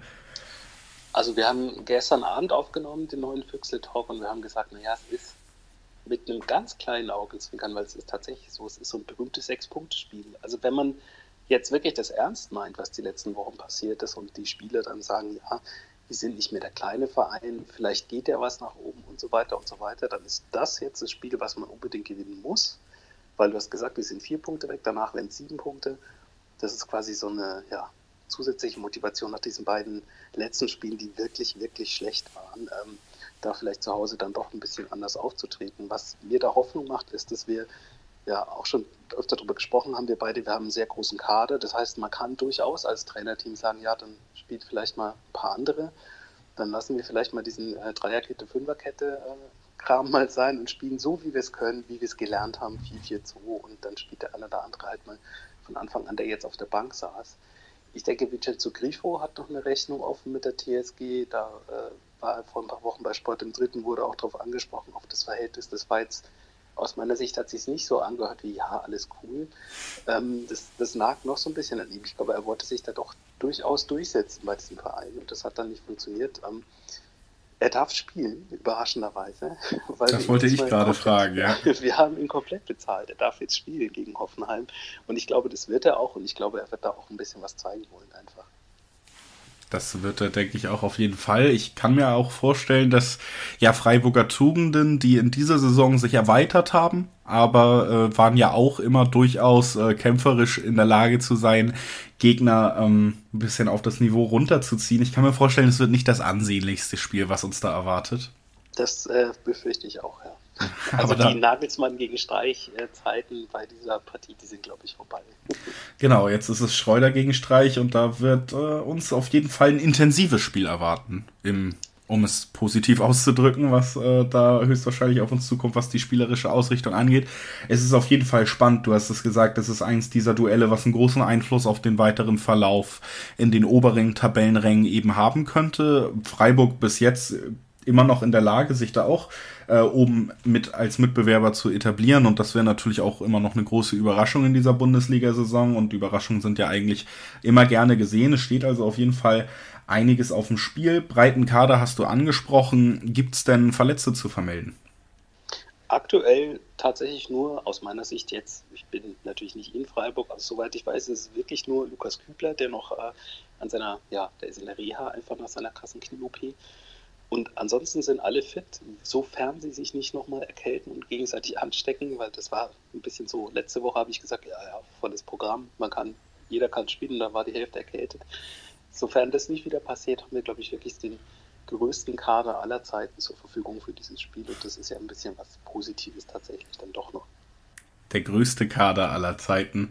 Das hört sich an wie eine schöne Zwischenüberschrift für diesen Teil des Bundesliga-Specials. Das werde ich mir direkt mal notieren nebenbei. Wir beenden mit das hartem, Ganze. Also nicht mit hartem T, ne? mit D, wie Dora. Ja, ja. Wir werden mal abwarten. Ähm, lass uns noch tippen zum Ende unseres Gesprächs. Wie immer, was glaubst du, wie geht es denn am Ende aus, wenn diese beiden Mannschaften im äh, Sechs-Punkte-Spiel aufeinandertreffen? Also ich muss dazu sagen, ich glaube es nicht, aber ich hoffe es, dass es 2-1 für den SC ausgeht. 2-1 für Freiburg. Ich finde, das ist wirklich ein Spiel, was sehr schwer zu tippen ist, weil es eng sein wird, auf jeden Fall. Es ist, finde ich, schwer, deshalb so eine richtige Tendenz rauszupicken, welches Team da am Ende die, die Oberhand behalten wird. Bei der TSG funktioniert mir im Moment zu viel, um gegen sie zu tippen. Deswegen halte ich dann mal ein 1 zu 2 für den, für den Gast entgegen. Es wird auf jeden Fall intensiv werden und wer diese Art ähm, Kampf auf dem Feld sich gerne anguckt, wird bei diesem Spiel, denke ich, auch auf jeden Fall äh, Grund zur Freude haben. Deshalb äh, ein Spiel, das über das es sich durchaus gelohnt hat zu sprechen. Und das habe ich mit Michael Schröder vom Füchse Talk getan. Michael, wo kann man den Füchse Talk überhaupt hören? Auf mein Sportpodcast.de. Man kann natürlich auch einfach Füchsle Talk googeln. Man kann Fuexle-Talk bei Twitter suchen. Da findet man die Links man findet uns, wenn man das denn will, findet man uns. Das ist auf jeden Fall schon mal gut, denn es ist ein sehr schöner Podcast über den SC Freiburg. Hört da gerne mal rein, wenn ihr es mit dem Verein haltet oder euch auf den nächsten Gegner vorbereiten wollt, wenn ihr es mit einem Verein haltet. Oder ob wenn ihr einfach nur Lust habt, was über Freiburg zu erfahren. Füchsle Talk, äh, danke Michael, dass du da warst. Bitte, bitte. Und wir hören uns dann gleich mit dem sechsten Spiel in unserer Chronologie wieder. Das heißt auf meinem Zettel Schalke 04 gegen Paderborn. Da gibt es auch einiges zu besprechen, gerade nach dem Pokalspiel gestern. Bleibt also dran. Der Füchsle Talk. Die Analyse. Aus meiner Sicht ist dieses Experiment gescheitert. Die Vorschau. Ich mache mir meine Welt, wie sie mir gefällt. Kann Pippi Langstrumpf singen, aber nicht die Fußball-Bundesliga. Der prüfende Blick. Die Stimmung ist super. Alles zum SC Freiburg mit Michael. Der Füchsle Talk auf meinsportpodcast.de. Willkommen zurück beim Bully Special auf meinsportpodcast.de. Wir sind immer noch am Samstag des Spieltages und zwar beim letzten Spiel, was um 15.30 Uhr an diesem Tag stattfinden wird. Das findet in Gelsenkirchen statt und das bedeutet Schalke 04 spielt und zwar gegen den Tabellenletzten aus Paderborn. Dafür heute bei mir Fabian Kukovic vom Knappencast, dem Schalke 04 Podcast auf meinsportpodcast.de. Hallo Fabian. Hallo, hallo. Ja, schön, dass du es geschafft hast. Hast äh, auch, wir nehmen Mittwochnachmittag auf, einen turbulenten Pokalabend in den Knochen, würde ich behaupten, über den wir natürlich auch noch heute sprechen müssen. Generell geht es aber um das Bundesligaspiel gegen, ich habe es angesprochen, den Tabellenletzten aus Paderborn. Der steht auf Platz 18 mit 15 Punkten. Und ja, auch aufgrund der Konkurrenz ist da immer noch mit äh, jedem Sieg ein großer Schritt möglich und man ist immer noch nicht wirklich abgeschrieben, auch wenn man jetzt wieder auf dem letzten Tabellenplatz mit 15 Punkten steht. Am Wochenende gab es die Niederlage gegen Wolfsburg. 4 zu 2 musste man sich da geschlagen geben. Hat mal wieder gesehen, dass eben Paderborn ja doch durchaus auch zu Recht diesen Tabellenplatz bekleidet, da man in den in gewissen Situationen dann vielleicht doch zu naiv agiert oder die Qualität fehlt, um in der Bundesliga eben mit jedem Team mithalten zu können. Aber es bleibt, das habe ich gesagt, spannend für die Paderborner und das trifft natürlich auch auf die Schalker zu. Die stehen im Moment auf Platz 6, ein Punkt vorm siebten vor äh, der TSG aus Hoffenheim, 34 Punkte an der Zahl. Und ja, zwei Spiele gegen die Hertha haben wir im Rücken, über die wir jetzt so ein bisschen sprechen können, um vielleicht auch mal zu gucken, in welcher Form ist denn der Gastgeber. Das eine, lass uns erstmal bei der Bundesliga bleiben, bevor wir, denke ich, zum kontroverseren Part kommen, war in der Bundesliga am vergangenen Freitag ein 0 zu 0, wo man wirklich sagen muss, äh, zumindest als neutraler Beobachter, selten hat man ein schöneres Fußballspiel gesehen, Fabi. Ja, ähm, ich habe, äh, ein Kollege hat mich darauf angeschrieben, äh, ein Gladbach-Fan hat gesagt, ja, was äh, war denn da los? Also soll ja nicht so spannend gewesen sein. Ich habe einfach nur geschrieben, es war ein 0 zu 0, was seinem Namen alle Ehre machte. Ähm, ich glaube, damit ist auch relativ viel zu dem Spiel gesagt. Ähm, Hertha war sehr defensiv strukturiert, ähm, aber Schalke 04 hat selbst auch nicht besonders viel auf den Platz bekommen. Ähm, ich würde schon sagen, dass sie offensiv ein bisschen mehr unterwegs waren als äh, die Berliner, aber von beiden Mannschaften war das äh, keine Glanzleistung. Ich glaube, die Hertha hat am Ende das bekommen, was sie wollte, nämlich einen Punktgewinn und äh, kein Gegentor. Ähm, Schalke 04 auch ein bisschen, glaube ich, zumindest aus der Sicht von David Wagner, dass sie sich ein bisschen stabilisiert haben nach der Klatsche in München. Ähm, aber für einen neutralen Zuschauer erst recht nicht, aber auch nicht für die beiden Fanlager war es ein ansehnliches Spiel am Freitagabend. Ein Punkt, den ich bei Schalke in diesem Spiel durchaus äh, ansprechenswert finde, ist, wir reden ja jetzt über einen Tabellensechsten, über jemanden, der in ja, guter Form durch diese Saison marschiert, der natürlich auch aufgrund der Größe des Vereins äh, sich da sieht, wo er gerade in der Tabelle steht. Würdest du mir da dann vielleicht doch recht geben? Du hast es angesprochen, David Wagner war vielleicht auch zufrieden mit dem Ergebnis, dass man ja vom Anspruch her und wie man dann auch eher die Wechsel gegen Ende gezeigt haben, dass man nicht unbedingt versucht zu gewinnen. War das für dich eher enttäuschend? Ich finde es schwierig, das einzuschätzen. Für mich als Fan war es enttäuschend, ja, ähm, aber ich versuche das immer ein bisschen aus der Sicht des Coaches zu sehen und ähm, er kann letzten Endes äh, besser entscheiden als ich, ob diese Mannschaft durch diese äh, 0 zu 5 Niederlage an Selbstvertrauen verloren hat und wenn er es eben für richtig gehalten hat, dass man lieber denkt, okay, wir kastieren jetzt lieber hier sicher kein Ge Gegentor noch in den letzten Minuten, ähm, dass wir hier noch äh, kurz vor knapp verlieren dann glaube ich, kann er das besser einschätzen als ich. Aber für mich als Fan war es natürlich ähm, blöd zu sehen, dass man sieht, okay, ähm, wir gehen jetzt auch nicht auf das Tor, sondern wir versuchen da jetzt auch mit dem Punkt rauszugehen. Ähm, auf Schalke der Anspruch ist immer eine, so eine Sache. Ähm, man sollte sich meiner Meinung nach ein bisschen neu strukturieren. Ähm, es bringt dann nichts jetzt nach in alten Kisten zu, äh, zu graben. Deswegen äh, finde ich es wie du schon gesagt hast, man steht, finde ich, zu Recht und äh, dem Anspruch auch äh, gerecht äh, dort oben. Und äh, man sollte jetzt aber auch ein bisschen auf dem Boden der Tatsachen bleiben und gucken, dass man sich eben nach so einem 0 zu 5 in München auch wieder stabilisieren kann. Und das Pokalspiel am äh, gestrigen Abend hat ja auch gezeigt, dass die Mannschaft doch noch vernünftig nach vorne spielen kann, wenn sie will. Das kann sie. Ja, und dann müssen wir, es hilft ja alles nichts, auch äh, mal in die kontroverseren Themen einsteigen. Wir sind äh, nun mal immer relativ tagesaktuell, dadurch, dass wir jede Woche aufnehmen. Wir nehmen jetzt Mittwoch auf, das heißt, gestern Abend fanden die ersten Spiele der DFB-Pokalrunde in dieser Woche statt. Da ging es wieder gegen die Hertha. Erstmal, ähm, lassen Sie das Ganze mal Stück für Stück aufarbeiten. Der erste Punkt, der vielleicht auch interessant ist, wenn wir jetzt aufs nächste Spiel gucken, ist, es ging über 120 Minuten. Es war ein sehr intensives Spiel das könnte gegen eine Mannschaft, die jetzt eine Woche Pause hatte, natürlich schon ein kleiner Nachteil sein. Ja, gibt es, glaube ich, nichts hinzuzufügen. Wobei ich dazu noch äh, sagen würde, dass äh, nichtsdestotrotz, auch wenn es jetzt 120 Minuten waren, es gab ein paar Kandidaten, äh, Todibo, auch wenn der nur eine Halbzeit gespielt hat, ähm, Juan Miranda ist am Ende nochmal reingekommen. Ähm, also es ist auch ein bisschen rotiert worden. Bujelab hat gespielt, Kutucu hat gespielt, ähm, aber man hat natürlich auch, da wirst du bestimmt auch später nochmal drauf eingehen, äh, ein paar Personalsorgen mehr nach diesem Spiel, leider Gottes. Die hat man auf jeden Fall. Was man auch hat, sind äh, ja mehrere Aktionen, über die wir dann jetzt doch kurz sprechen müssen.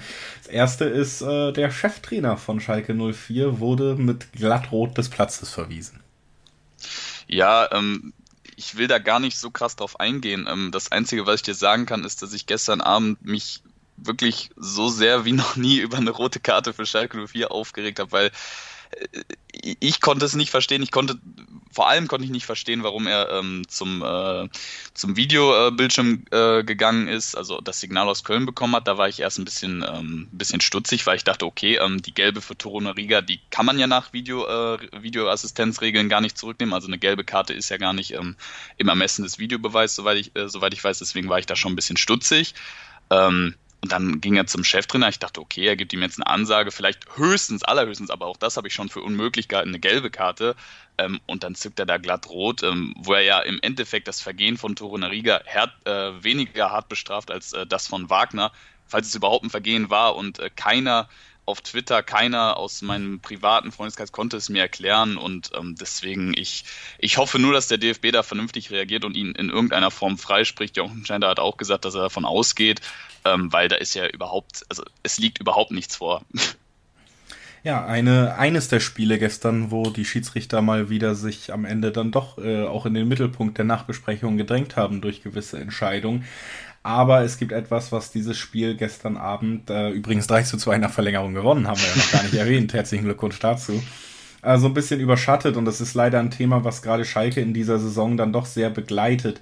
Es geht darum, dass Torunariga wohl ähm, rassistischen Äußerungen aus dem Publikum ausgesetzt war das ähm, ja, ist nach dem Spiel dann auch publik geworden und äh, ich habe es angesprochen, ist so ein Thema, was äh, seit der Tönnies-Affäre, die ja schon ein bisschen her ist, sich so ein bisschen gerade bei Schalke und äh, natürlich muss man sagen, das ist kein Schalke-Problem, das ist ein Problem der Gesellschaft, ein Problem von allen Vereinen, aber äh, wie nimmt man das als Fan wahr, dass gerade jetzt bei Schalke eben gerade auch in der Steht-auf-Woche ja ein weiterer Teil in dieser Posse rund um Rassismus und Schalke 04 dazukommt? Ja, wenn ich jetzt äh, wollen würde, könnte ich dir jetzt einen 15 Minuten äh, Rage-Vortrag halten, aber ich ähm, versuche es mal vernünftig auszudrücken. Ich glaube, es liegt im Herzen von oder am Herzen von jedem Fußballfan und von jedem Menschen, dass solche solche Idioten nichts mehr im Stadion zu suchen haben und dass sowas im Fußball keinen Fuß mehr fassen kann. Und leider erleben wir es in den letzten Monaten, vielleicht auch Jahren, dass diese diese, diese, diesen, diese Menschen mehr an Zuwachs gewinnen im Stadion und mehr an Akzeptanz gewinnen. Ich habe gestern nach dem Spiel ähm, Twitter ein bisschen durchforstet, ob sich da jemand zu äußern konnte, der das mitbekommen hat. Und ähm, es gab teilweise Stimmen, dass diese Leute, die diese Laute gemacht haben, wohl auch schon von Zuschauern ein bisschen gerügt worden seien. Ähm, ich konnte es mir auch ehrlich gesagt zunächst nicht vorstellen, bin ich ganz ehrlich, ähm, weil auf Schalke die, die Fanszene generell ist relativ links eingestellt, kann man schon ähm, so behaupten. Und ich persönlich im Stadion habe bis auf die, und ich denke, da kannst du mir zustimmen, die gegenwärtigen Beleidigungen, die in einem Stadion halt nun mal fallen, ähm, ob man die gut heißt, ist die andere Sache, ähm, habe ich sowas auch noch nie mitbekommen. Ähm, aber ich muss sagen, jetzt ganz unabhängig von der Tönnies-Geschichte, dass ich finde, dass der Verein sich Stand jetzt ähm, gut dagegen äh, dazu gut dazu Stellung genommen hat. Ähm, es wird ja jetzt auch äh, Untersuchungen aufgenommen. Es wurden äh, teilweise Twitter-User auch schon angeschrieben, dass die sich nochmal mit Schalke in Kontakt setzen, die was davon mitbekommen haben, dass diese Personen ausfindig gemacht werden und gerecht ähm, bestraft werden.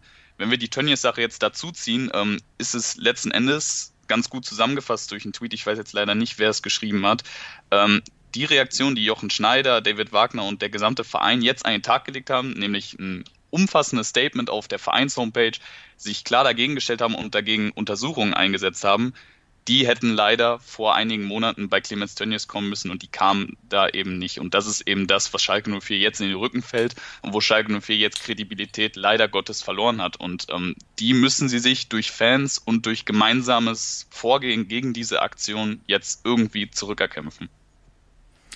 Das müssen sie und das ist äh, ein Satz, den du direkt zum Einstieg gesagt hast. Da sind wir uns wirklich, glaube ich, alle einig, dass diese Idioten eben nicht in Stadien gehören und äh, dass man da gemeinsam auf allen Ebenen dran arbeiten sollte, dass sowas nicht mehr passiert. Ja, also eine, eine emotionale Ausgangslage auch, die Schalke jetzt vor diesem Heimspiel wieder hat. Ähm, wichtige Themen, über die wir eben dann hier auch sprechen müssen. Deswegen ist Paderborn jetzt etwas kurz geraten, aber ähm, wir haben die Grund Ausgangssituation dargestellt. Paderborn, wie gesagt, Tabellenletzter, wird ähm, wieder alles daran legen, Punkte zu sammeln und äh, ja, äh, es wird auf jeden Fall auch hier ein spannendes Spiel, denn ich habe es gesagt, für Paderborn geht es im Moment in jedem Spiel, ist die Möglichkeit da, sogar erstmal kurz aufs rettende Ufer zu kommen, was die Tabellenkonstellation angeht. Das heißt, Motivation, da brauchen sich die Paderborner nicht lange für umschauen. Äh, was glaubst du denn, wie geht es am Ende aus? Ähm, ich kann noch ein Wort zu Paderborn verlieren und zwar ähm, ist Paderborn wirklich seit einigen Jahren der Tabellenletzte, ähm, der mir am meisten der am meisten Überraschungspotenzial bietet, würde ich sagen. Ähm, Paderborn ist eine Mannschaft, die, die unabhängig vom Tabellenplatz wirklich auftritt, meiner Meinung nach. Ähm, zumindest was das Offensive angeht, defensiv haben sie halt qualitative Nachteile. Ähm, anders kann man das nicht sagen. Schalke 04 hat das Spiel in Knochen, wir haben es schon besprochen, ähm, hat auch leider Gottes Personalsorgen mit Caligiuri, der jetzt voraussichtlich acht Wochen ausfällt. Kenny hat ein Bänderriss, ähm, generell in der Verteidigung ist man ein bisschen Klammermann. Ich glaube dennoch, ähm, dass Schalke 04 am Ende die individuelle Qualität hat, auch im heimischen Stadion ähm, sich gegen Paderborn durchzusetzen ähm, mit einem 2 zu 1 Heimsieg. 2 zu 1 Heimsieg für Schalke würde ich äh, so mitgehen, weil ich finde, dass sich bei Paderborn eben durchzieht, dass man auch die knappen Spiele eher verliert als gewinnt. Ich glaube, es könnte recht äh, ansprechend werden, recht ähm, knapp werden, aber am Ende werden die drei Punkte in Gelsenkirchen bleiben damit auch bei Fabian Kukovic von, äh, vom Knappencast, auch hier auf meinem Sportpodcast. Also wenn ihr Bock auf Schalke-Podcasts habt, hört da gerne mal rein. Ihr habt ja gehört, äh, ist ein netter Herr mit einer wunderschönen Stimme hier. Ähm, das lohnt danke, sich auf danke. jeden Fall, da mal reinzuhören. Danke, dass du dabei warst, Fabi. Immer wieder gerne. Und wir hören uns dann gleich wieder mit dem Topspiel am Samstag. Das bestreitet der Rivale der Schalker, nämlich der BVB. Der Knappencast mit Fabian Kukowitsch. Der Podcast zu den Königsblauen. Jede Woche neu auf meinsportpodcast.de. Willkommen zurück beim Bully Special auf meinsportpodcast.de. Wir sind jetzt beim Topspiel des äh, Samstags angekommen. 18:30 heißt es Fünfter gegen Dritter, 34 Punkte gegen 39 Punkte oder so, dass jeder weiß, über welches Spiel wir auch wirklich sprechen jetzt. Bayern 04 Leverkusen gegen den BVB aus Dortmund und dafür bei mir mein lieber Kollege von BVB, dem Dortmund Podcast auf meinsportpodcast.de, Christoph Albers. Hallo Christoph. Moin, schön wieder hier zu sein. Ja, äh, ich finde es schön, dass du wieder da bist. Äh, wir nehmen am Mittwoch auf, das habe ich schon ein paar Mal erwähnt. Das heißt, wir können durchaus über die Dienstagabend Pokalspiele reden und bei Dortmund ist das ein Anlass, ja, der dafür sorgt, dass der, dass der Ausblick vielleicht nicht so positiv ausfällt, wie es gewesen wäre, wenn wir nur über Bundesligaspiele hätten sprechen müssen. Denn äh, lass uns da anfangen, wo es einfacher ist. Der BVB hat auch das dritte Bundesligaspiel in Folge in dieser Hinrunde mit äh, fünf Toren für sich entschieden. 5 zu 0 gegen Union, relativ souveräner Sieg gegen ein Team, was ja, wo man eigentlich immer sagt, die stellen Dortmund durchaus vor Probleme, die Dortmund auch im Hinspiel besiegt haben. Dieses Mal lief es eigentlich ganz gut. Ja, war ein sehr souveräner Auftritt. Also eigentlich war spätestens ab Minute 10 kein Zweifel mehr, dass der BVB das Spiel gewinnen würde. Ähm, offensiv klar dominant, ähm, defensiv eigentlich im Prinzip nicht gefordert. Union hat sehr, sehr wenig nach vorne zustande gebracht, auch weil Dortmund sehr aufmerksam war und natürlich, weil Dortmund noch sehr viel den Ball hatte, ähm, haben sich sehr viele gute Chancen rausgespielt, angetrieben von einem sehr, sehr starken Guerrero, von einem sehr starken Brand und dann natürlich mit Sancho und dem momentan natürlich ähm, prominentesten ähm, Erling Haaland vorne drin. Also das sah schon sehr gut aus. Und man muss auch sagen, das war wahrscheinlich der souveränste Auftritt äh, der Rückrunde bis jetzt.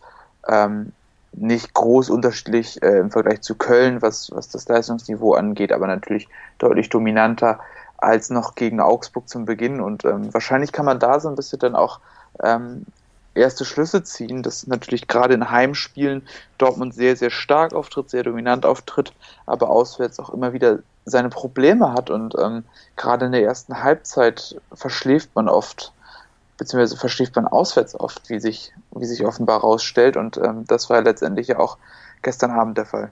Ich wollte es gerade sagen, du hast quasi im Nebensatz das Pokalspiel des gestrigen Abends analysiert. Da gab es die 3 zu 2 Niederlage und wie du es gesagt hast, gerade in der ersten Halbzeit gegen Bremen eine ja, erschreckende Leistung des BVB was sich durchgezogen hat, gerade wieder eben auswärts, und das war ja auch gegen Augsburg der Fall, ist vor allen Dingen, ja, das sind äh, Teams, die im unteren Tabellendrittel stehen. Bei Bremen reden wir über ein Team, was wirklich in akuter Abstiegsgefahr ist, aber BVB bekommt es auf jeden Fall hin zu verteidigen, wie ein Team, auf das das auch zutreffen könnte. Ja, ähm, wobei ich würde gar nicht mal bei der Verteidigung anfangen in diesem Fall. Ähm, was mich massiv gestört hat, war ähm, wie behäbig äh, das Spiel mit dem Ball war. Ähm, Gerade in der ersten Halbzeit natürlich sehr viele Pässe zwischen den Innenverteidigern, also zwischen den drei Innenverteidigern. Und schon da war zu sehen sehr viele Unsauberkeiten, sehr wenig Schärfe drin in den Pässen. Ähm, dazu der Spielaufbau dann wieder über die Außenverteidiger, die aber auch sehr wenig angeschoben haben. Gerade Nico Schulz aus meiner Sicht wieder sehr enttäuschend gewesen. Da sieht man dann auch einen klaren Abfall gegenüber einem Guerrero, der das deutlich besser versteht. Ja, da hat man natürlich auch gesehen, kannst du nicht eins zu eins rotieren. Dazu kommt, dass Bremen sich das relativ leicht gemacht hat, hat bisschen tiefer gestartet, ähm, hat versucht vor allem das Spiel über die Sechs zu zerstören. Ähm, das haben sie eigentlich auch ganz gut hingekriegt, indem sie abwechselnd mit den Sechsern und mit dem leicht inversen Außenspielern ähm, das zugestellt haben. Und dagegen hatte Dortmund einfach auch aufgrund des mangelnden Tempos in der Ballbewegung sehr, sehr wenig Mittel.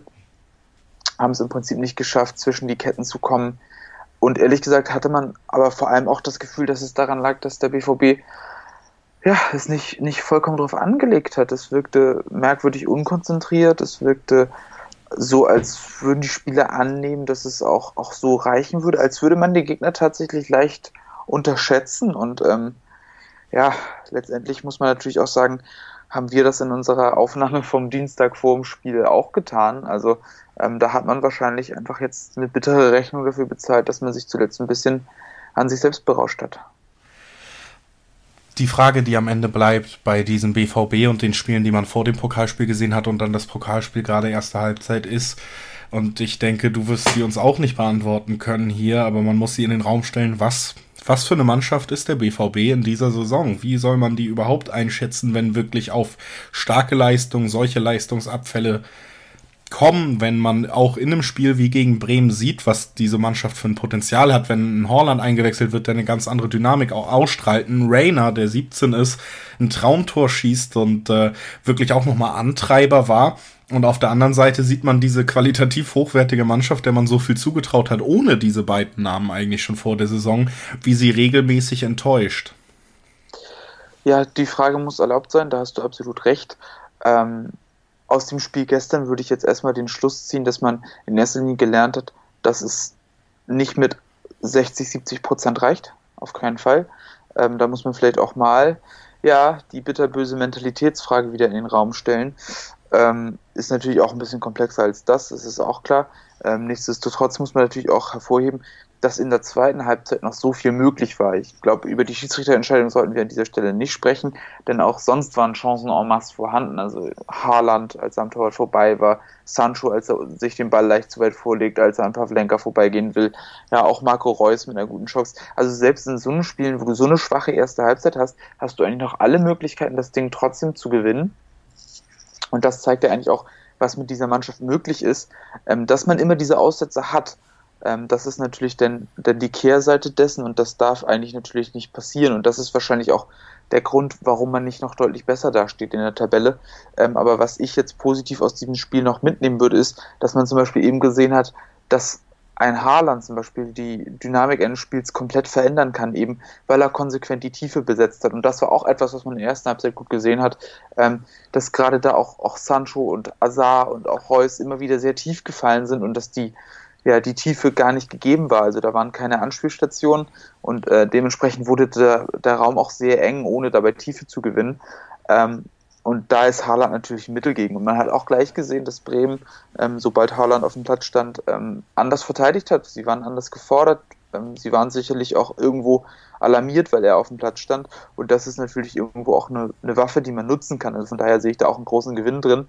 Ähm, dass Rainer so aufgezogen hat, finde ich, ist auch sehr erfreulich ähm, ist etwas Schönes und zeigt jetzt auch, dass er natürlich auch schon, schon eine Alternative ist, ähm, als jemand, der ja auch das Recht hat, in der Bundesliga mal länger auf dem Platz zu stehen. Ähm, auf der anderen Seite hat man aber auch gesehen, auf wen man sich eventuell nicht verlassen kann.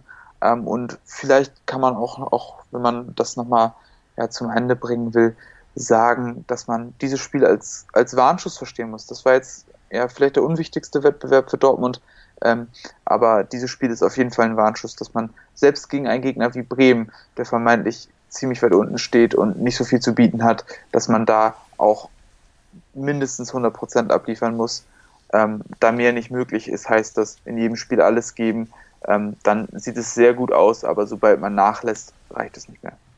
Ja, und jetzt geht's nicht gegen Bremen, aber auch wieder auswärts, du hast schon angesprochen, das ist auch ein Problem, und zwar gegen Bayern 04. Die stehen auf dem fünften Platz, nicht wie Bremen auf dem 16., haben 34 Punkte bis jetzt gesammelt, können also auch sehr nah an den BVB durch den Sieg heranrücken haben sich jetzt aber auch wieder im vergangenen, am vergangenen Wochenende eine Niederlage geleistet, wie sie so oft äh, durch Bayer Leverkusen eingeführt wird, eigentlich seit man diesen Verein in der Bundesliga verfolgen kann. Nämlich eine, die nicht unbedingt sein musste. 2 zu 1 eben gegen die TSG verloren. Dazu kommt heute Abend noch das Spiel äh, gegen Stuttgart im Pokal, also auch ein Tag weniger Pause Wie blickst du auf dieses Spiel, wenn der Gegner jetzt eben Leverkusen heißt? Ja, also man muss auch klar sagen, Leverkusen hat jetzt gegen Hoffenheim aus meiner Sicht auch wieder ein akzeptables Spiel gemacht. Also sie haben sich sehr, sehr viele Chancen rausgespielt, hätten auch deutlich mehr als dieses eine Tor schießen müssen. Ähm, sie haben gezeigt, dass sie ähm, gerade über die sehr, sehr schnellen äh, Diaby, der ein wahnsinnig gutes Spiel gemacht hat, und über ähm, Bellarabi immer wieder für Gefahr sorgen konnten. Da sollte, der, äh, sollte Borussia Dortmund auf jeden Fall gewarnt sein, dass man dem begegnen muss. Und ähm, sie haben auf jeden Fall angedeutet, dass sie jeder Mannschaft gefährlich werden können, aber ähm, dass das eben dann trotzdem auch manchmal bei dieser Mannschaft nicht reicht, weil defensiv dann eben doch Schwächen vorhanden sind. Ähm, man hat sich da teilweise nicht besonders clever angestellt, auch zwei Gegentore gefangen, die irgendwo dann doch vermeidbar waren. Und dann hast du am Ende auch gegen eine ja, Hoffenheimer Mannschaft verloren, die ja nicht, nicht beängstigend war. Ähm, und das ist dann irgendwo auch so ein bisschen Peter Bosch. Ähm, es, ist, es ist nicht so konstant, nicht so solide, wie es, wie es bei so einer Mannschaft mit dem Potenzial, was da vorhanden ist, sein könnte. Ähm, und da ist natürlich dann auch auch die große Chance für Borussia Dortmund, dass man eben auf einen Gegner trifft, der auf jeden Fall mitspielen will, ähm, der auch viel Ballbesitz haben will, aber der auch immer wieder Räume offenbart, der immer wieder auch Fehler macht im Ballbesitz. Ähm, und von daher ist das vielleicht sogar ein Spiel, was, was Borussia Dortmund entgegenkommt, wobei man natürlich auf seiner Seite auch, auch klar wissen muss, ähm, dass die viel zu bieten haben offensiv. Und wenn man das Spiel von, von Hoffenheim gegen Leverkusen noch mal ein bisschen einordnen soll, ähm, dann sollte man vielleicht mal auf die Expected Goals gucken. Es waren also 2,64 Expected Goals auf Hoffenheimer Seite zu 2,63 Expected Goals auf Leverkusener Seite. Also beide Mannschaften haben doch einiges zugelassen und ähm, das beschreibt Leverkusen vielleicht doch dann mit am besten. Was glaubst du denn? Wie geht's aus? Dein Tipp für das Spiel jetzt am kommenden Wochenende? Puh, ist wirklich schwer. Ähm, bei Leverkusen weiß man nie, was man bekommt. Ähm, Borussia Dortmund auswärts auch nicht so super konstant und super gut immer. Ähm, aber ich, ich muss da, ich muss da leider zu meinen Farben stehen und sage äh, 2 zu 3, also 3 zu 2 für Borussia Dortmund. Ja, ich glaube, es wird ein spektakuläres Spiel wieder mal. Ich glaube, Dortmund liegen eigentlich diese Gegner auch besser. Und man hat was zu beweisen. Marco Reus wird ausfallen. Das wird äh, spannend zu sehen sein, wie das die Dynamik verändert. Auch wenn viele der Meinung sind, er ist gerade nicht in guter Form, dürfte das einen Impact haben. Deshalb, ja, wird es eng auf jeden Fall, spektakulär. Und dann schließe ich mich einfach mal deinem 2 zu 3 Tipp an. Das war Christoph Albers von BVB, dem BVB-Podcast auf meinsportpodcast.de und da könnt ihr natürlich auch gerne reinhören, weil vielleicht werden wir in der nächsten Folge dann auch über die Schiedsrichterentscheidung doch nochmal ausführlicher reden. Das als kleiner Teaser. Danke, dass du da warst, Christoph. Ja, äh, sehr gerne und unbedingt müssen wir über diese Entscheidung sprechen. Ich bin damit auch noch nicht fertig. Nee, ich auch noch nicht, aber als neutraler Moderator dieses Formats hat mich das natürlich nicht berührt und äh, wir hören uns gleich in neutraler Funktion wieder mit dem achten Spiel, dem ersten am Samstag, nämlich mit äh, dem Derby im Rheinland. Gladbach gegen Köln bleibt dran. B, V, Beben. Der wöchentliche Podcast zu Borussia Dortmund mit Julius Eid und Christoph Albers. Voller echter Liebe auf meinsportpodcast.de. Willkommen zurück im Bully Special auf meinsportpodcast.de. Wir haben den Samstag des 21. Spieltages hinter uns gelassen und sind jetzt am Sonntag angelangt. Und das erste Spiel, was wir da besprechen wollen, das findet in Gladbach statt. Es ist das Derby. Gladbach empfängt Köln und dafür bei mir heute die beiden Kontrahenten. Olaf Nordwig vom Vollraute Podcast. Hallo Olaf. Hallo, moin moin. Und Thomas Reinscheid von fc.com. Hallo. Hallo. Ja, ich hoffe, wir kriegen es zumindest hierhin, dass es noch ein friedliches Gespräch wird zwischen euch. Am Sonntag geht es dann heiß her zwischen den beiden Teams, äh, die dicht beieinander liegen. Eine weite Anreise hat Köln also nicht vor sich, wenn es zum Tabellenvierten geht. Und mit dem wollen wir auch anfangen. Ich habe schon gesagt, Tabellenvierter mittlerweile. In der Hinrunde stand man ja lange auf 1 ähm, als äh, Gladbacher noch. Jetzt gab es zuletzt ein Spitzenspiel gegen den damaligen Tabellenersten. Da konnte man auch einen Punkt mitnehmen gegen Leipzig aber ein Punkt, der sich nach dem Spielverlauf gar nicht so gut anfühlt, oder Olaf? Nee, natürlich nicht. Also ich habe, war ja mein Tipp unentschieden vorm Spiel, aber ähm, spätestens nach der ersten Halbzeit ähm, äh, hat man dann doch eher mit dem Sieg gerechnet und sah ja auch ähm, bis zu einer entscheidenden, aus meiner Sicht entscheidenden Szene danach aus, dass wir in Leipzig gewinnen können. hat nicht sein sollen. Und ähm, ja gut, wo was jetzt, ob es zwei verlorene Punkte im Endspurt sind oder ein gewonnener Punkt, gut, ähm, wird sich halt am Ende zeigen. Aber ähm, am Ende von der Leistung, jetzt, wenn man den Spielverlauf sozusagen weglässt, ähm, dann kann man natürlich sehr zufrieden sein. In Leipzig ein 2 zu 2 zu holen mit so einer starken ersten Halbzeit vor allen Dingen, ähm, denke ich mal, da lässt sich weiter drauf aufbauen. Ja, also ich muss auch sagen, gerade die erste Halbzeit wirklich ein extrem starker Auftritt von Gladbach. Ähm, Rose scheint die Mannschaft da auch wirklich sehr gut auf den Gegner eingestellt zu haben und der viel gelobte äh, Trainer Nagelsmann auf der anderen Seite zumindest in den ersten 45 Minuten überfordert gewesen von der Herangehensweise und Intensität. Im Endeffekt, äh, du hast es gesagt, äh, die Leistung stimmte, das Ergebnis nicht so. Dann müssen wir vielleicht doch über die eine Entscheidung nochmal kurz reden. Äh, auch gestern Abend im Pokal, wir nehmen am Mittwoch auch, gab es ja ein paar Situationen von Schiedsrichtern, über die sich reden lässt. Im Moment wieder ein heißes Thema. Du meinst die Situation rund um Player. Genau, also wenn man das ähm, vom, vom Spielverlauf her, es waren sicherlich in der ersten Halbzeit auch einige Entscheidungen, taktische Fouls von Leipzig, die normalerweise mit einer gelben Karte geahndet wurden, dieses Mal nicht von äh, Schiller nicht getan wurden. Sozusagen, dass auch so unterschwellig natürlich so ein bisschen der Eindruck war, hey, ähm, er pfeift eher in die andere Richtung. Dann ähm, wird Flair, Player halt gefault, bekommt den Freistoß nicht, regt sich kurz auf, aber geht dabei weder auf den Schiedsrichter zu, noch sonst was bedrängt ihn, sondern ähm, ne, da kommt so ein bisschen der Frust hoch. Er kriegt dafür eine gelbe Karte. Ähm, total, also das ist schon ab, ab, äh, absurd. Und dann natürlich, wo er sagt, ja, äh, sozusagen, dann die, die, so eine Wegbewegung macht, kriegt er daraus gelb-rot. Was das Spiel aus meiner Sicht komplett dann äh, verändert hat, weil wir dann nicht mehr mit elf Mann dagegen spielen konnten und sozusagen in die Defensive gedrungen wurden. Und wenn man jetzt natürlich sieht, äh, gestern, ich habe kurz DFB-Pokal geguckt, wir sind ja nicht mehr dabei, aber einmal Raman, als er, als er einen, äh, gegen sich einen Foul bekommen hat, hat äh, wild gestikuliert. Da waren sicherlich einige Szenen, wo man sagt, ja, also wenn man wenn Player das Exempel ist, dann muss man danach folgen und dann müssen, hätten es gestern wahrscheinlich fünf, sechs gelbe Karten mehr geben müssen. Und das ist halt das, das was immer noch da unterschwellig aufregt, dass da einfach das Maß der Mittel nicht gefunden wurde.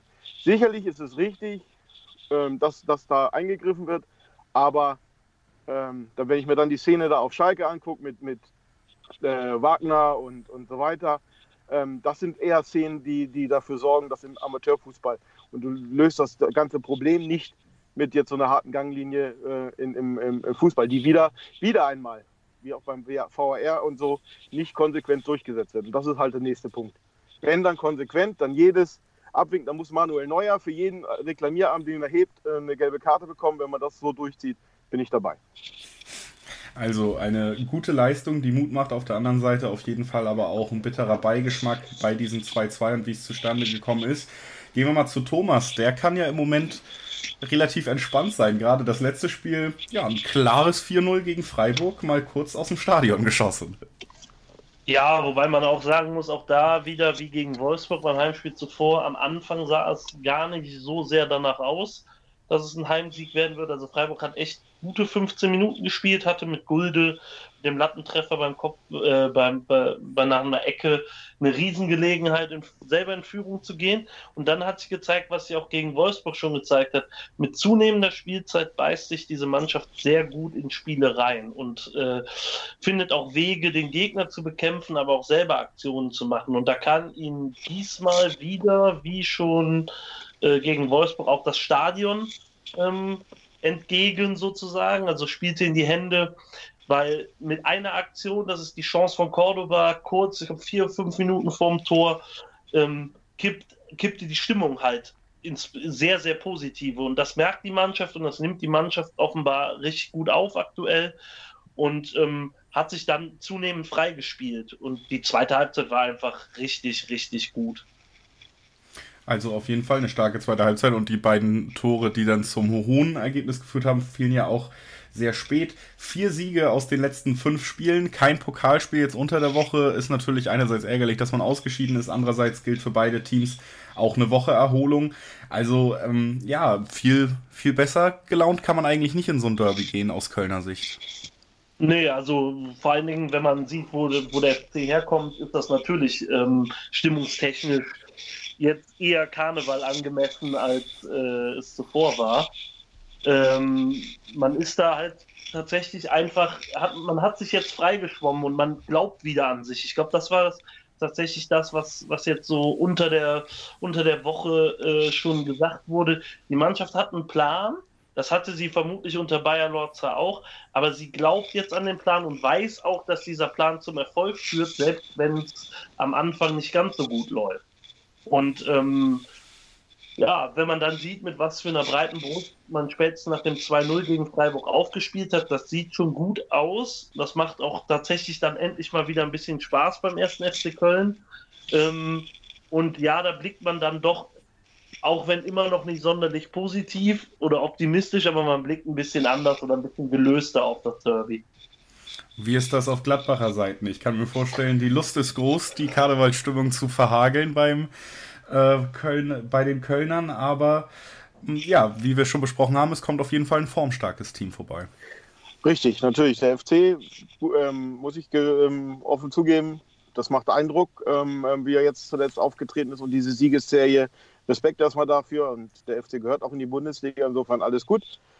Ähm, bei uns äh, wird natürlich wahrscheinlich Kramer ausfallen mit seiner ähm, Gehirnerschütterung. Player und Embolo sind gesperrt. Also ähm, das wird natürlich äh, schwer zu kompensieren sein und oder das sind zwei wichtig oder drei wichtige Spieler, die aktuell dann sehr fehlen. Insofern könnte es nun wirklich ein offener Schlagabtausch werden. Also das, äh, ich würde da schon, schon den FC den gehörigen den Respekt dazu geben, dass die da wirklich für eine Überraschung in Anführungsstrichen, dass sie auch mal wieder was beim Derby holen können, äh, zugestehen.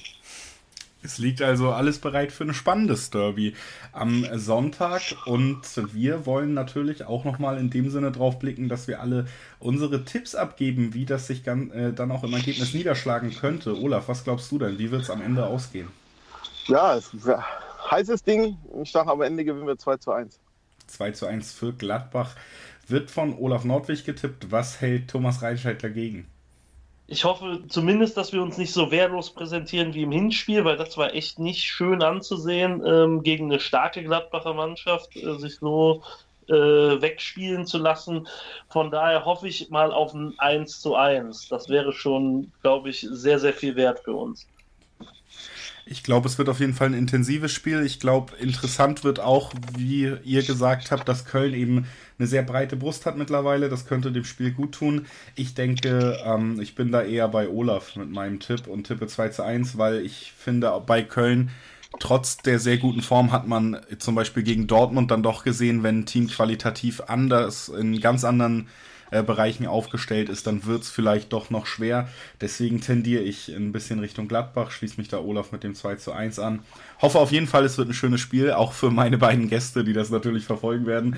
Ich bedanke mich bei Olaf Nordwig. Dankeschön. Gerne. Und bei Thomas Reinscheid. Danke, Thomas. Immer gerne. Und wir hören uns gleich mit dem letzten Spiel des Spieltages wieder, nämlich FC Bayern gegen RB Leipzig.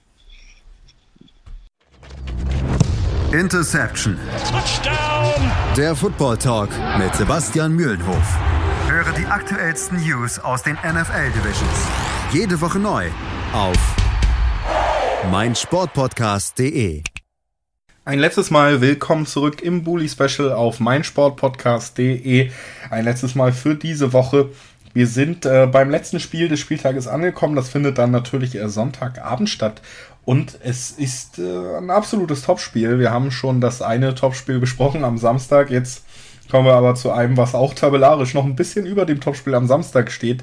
Es heißt FC Bayern München gegen RB Leipzig. Es heißt Erster gegen Zweiter. Das Ganze in München. Und dafür bei mir einmal Manuel Behlert von 90 Plus. Hallo Manu. Servus. Und Ronny Moon vom Bullenfunk. Hallo Ronny. Hallo. Schön, dass ihr es beide hergeschafft habt. Das ist, ich habe es gesagt, auf jeden Fall das Topspiel dieses Spieltags, das Topspiel der Liga. Erster gegen Zweiter, intensiver geht's nicht. Äh, für Leipzig das zweite Topspiel in kurzer Abfolge, denn am vergangenen Wochenende ging es ja schon gegen Tabellen Dritten zu dem Zeitpunkt, nämlich Gladbach. Es wird äh, es sind harte Wochen, was der Spielplan da äh, für Leipzig hintereinander gepackt hat. Fangt trotzdem erstmal beim FC Bayern an. Die sind nämlich äh, Gastgeber und stehen jetzt wieder auf dem ersten Platz, bedingt dadurch, dass Leipzig eben sich auch nicht durchsetzen konnte gegen Gladbach, nur einen Punkt geholt hat. 42 Punkte reichen dafür, ein Punkt vor Leipzig, fünf Siege in Folge, 3 zu 1 gegen Mainz, gerade in der ersten Halbzeit sehr überzeugend. Ja, Manu, es läuft. Definitiv. Ähm, es, es, wird vor allem von Spiel zu Spiel besser. Also gegen Mainz hat man dann gemerkt, ähm, nach dem 3 zu 0, dass einfach jetzt auch die ersten englischen Wochen anstehen, dass ein schwieriger Spielplan droht. Ich finde auch das Spiel gegen Hoffenheim, was im Pokal heute Abend noch ansteht, durchaus schwierig, weil Hoffenheim eine Mannschaft ist, ähm, die so ein bisschen schwer einzuschätzen ist, die aus nichts viel machen kann. Das hat Bayern im, ähm, in der Liga auch schon gemerkt. Ähm, deswegen war es völlig okay, die Bremse reinzu, äh, reinzusetzen nach dem 3 zu 0 gegen Mainz. Bis dahin hat man das Spiel völlig kontrolliert. Ähm, vorher gegen Schalke hat man, glaube ich, die bisher beste Rückrundenleistung gezeigt. Ja, insgesamt geht, geht's, geht der Trend definitiv nach oben. Ich finde, ähm, gerade die Absicherung von Kontern ist ähm, sehr gut. Boateng hat in seiner Form deutlich zugelegt. Pavard wird immer stabiler. Ähm, Davis wird sowieso nicht überlaufen. Ähm, und wenn, dann ist er wieder da. Und auch die Offensive gegen den Ball, also das, das ganze Gegenpressing, die ganzen ähm, Aktionen, der ganze Wille, auch tatsächlich den Ball schnell wieder zu ähm, erarbeiten und dann selbst Angriffe zu initiieren, ist wieder da. Ähm, das heißt, im Moment sieht es wirklich sehr, sehr gut aus, was die aktuelle Verfassung angeht. Ähm, und dementsprechend ähm, ist es im Prinzip derzeit fast schon egal, wer kommt. Äh, ich bin ziemlich optimistisch. Also Optimismus auf jeden Fall schon mal die Ausgangslage bei den Bayern, auch wenn es spannend bleibt, denn du hast es angesprochen, zum Zeitpunkt der Aufnahme das Pokalspiel ja noch nicht gespielt. Und ein Pokalspiel hat durchaus auch Potenzial, die Stimmung mal zu versauen. Und äh, ja, perfekte Überleitung zu RB Leipzig und zu Ronny. Ähm, denn Leipzig, das glaube ich, kann man so sagen, würde sich eine andere Formkurve wünschen vor diesem absoluten Topspiel gegen den Rekordmeister, wo man als Herausforderer jetzt anreist. Niederlage in Frankfurt, äh, Remis gegen Gladbach, Niederlage in Frankfurt, Pokal aus in Frankfurt gestern Abend. Ronny, ähm, wir haben viele, viele Wochen in Folge darüber gesprochen, wie gut es alles läuft. Jetzt hat sich das doch irgendwie ein bisschen verschoben. Ja, blöde Winterpause, ne, sag ich mal. Äh, läuft irgendwie nicht mehr seit der Winterpause. Okay, Frankfurt hat uns noch nie gelegen. Das haben sie jetzt wieder zweimal bewiesen, dass das äh, wirklich so, ein, so, eine Art Angstgegner ist. Ähm, Im Liga und Pokal uns besiegt. Äh, Pokal sicherlich auch nicht ganz unverdient gestern. Da ist uns nicht viel eingefallen. Schon ein bisschen enttäuschend auch. Und man merkt jetzt so ein bisschen das, was wir auch die Wochen immer schon mal wieder angeteasert haben, dass halt in der Verteidigung einfach äh, zu dünn besetzt ist. Man sieht gerade, dass Upamecano so ein bisschen auf dem Zahnfleisch läuft. Man sieht auch, dass ähm, Halzenberg und Klostermann vielleicht nicht die idealen Lösungen sind, neben ihm zu spielen. Ähm, da ist gerade vor allem defensiv so ein bisschen der Wurm drin und offensiv Timo Werner auch eine Rückrunde noch ohne Erfolg. Ähm, also auch so ein bisschen in einer kleinen Krise. Also ist gerade eher, eher nicht so toll, die Stimmung. Eher nicht so toll. Ich habe es gesagt, äh, Leipzig kommt als Herausforderer nach München, als, als neuer Verein, der dieses Mal in dieser Saison vielleicht äh, die Münchner herausfordern will, Manu das sind ja meistens die Spiele, die dann in München auch richtig beeindruckend aussehen.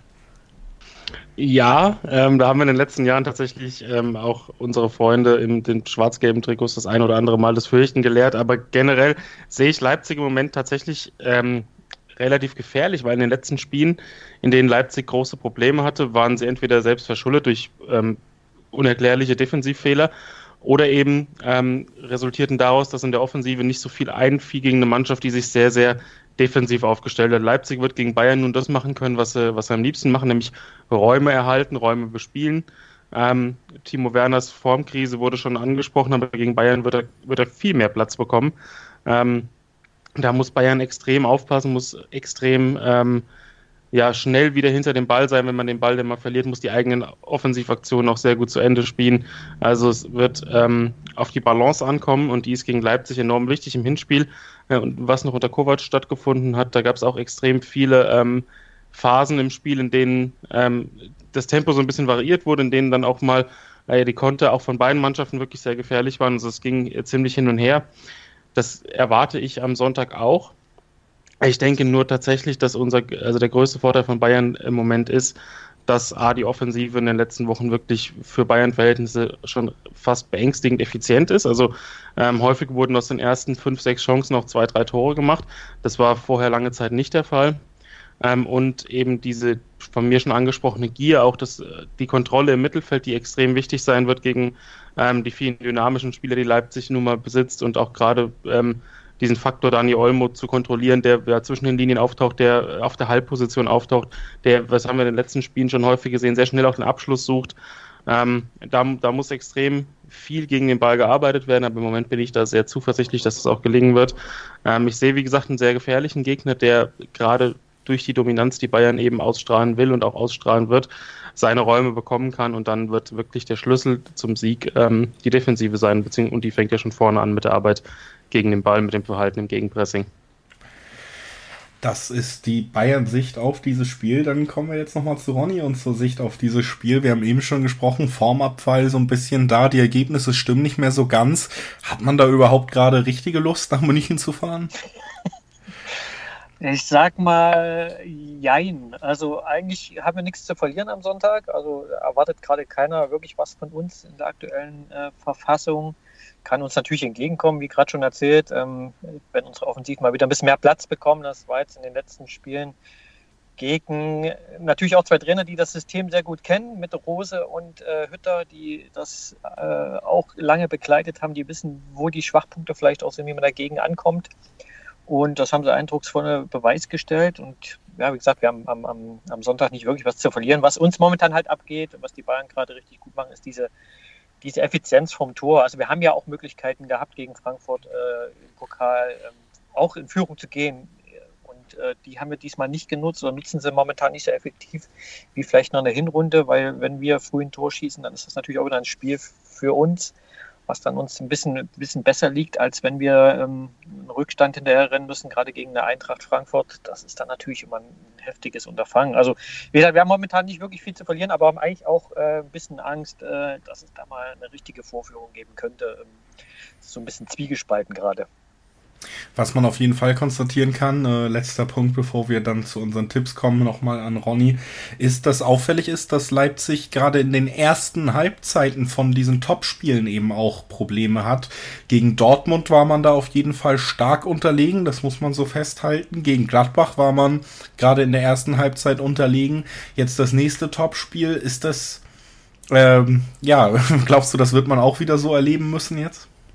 Also es sind ja nicht nur die Topspiele, es waren ja sechs Spiele in Folge, wo wir 0-1 in Rückstand geraten sind, in Halbzeit 1 und glaube ich in Halbzeit 1 auch so gut wie keine Tore geschossen haben. Ähm, das ist schon ein bisschen beängstigend und dann sind die Tore auch meistens durch, wie auch schon erwähnt, individuelle Fehler passiert, also so unerklärliche Fehler, die man eigentlich nicht kennt. Auch bei Meccano gestern mit so einem Katastrophenabspiel gegen Gladbach war es Klostermann, der dem Gegner den Ball in die Füße spielt das, das ist in der Hinrunde nicht wirklich passiert. Und wenn es mal passiert ist, ist es meistens nicht wirklich bestraft worden. Das ist gerade ein bisschen anders.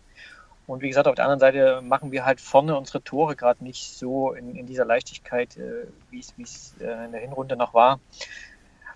Ja, also wie gesagt, am meisten Angst macht einen wirklich dieses äh, frühe Gegentor in Halbzeit 1, jetzt sechs Spiele in Folge. Das, das darf eigentlich nicht passieren, wenn man da oben steht, weil das sehen wir jetzt in den letzten Wochen. Man kann halt nicht jedes Spiel drehen. Das hat äh, gegen Augsburg äh, zum Beispiel noch funktioniert, aber gegen eine Eintracht oder gegen, gegen einen starken Gegner wie Gladbach ist das dann halt äh, nicht immer so einfach. Und man kann sich da halt nicht darauf verlassen, dass die, die Offensiv halt immer drei Tore pro Spiel schießt. Ähm, das war eine schöne Serie, aber das ist halt auch nicht äh, alltäglich.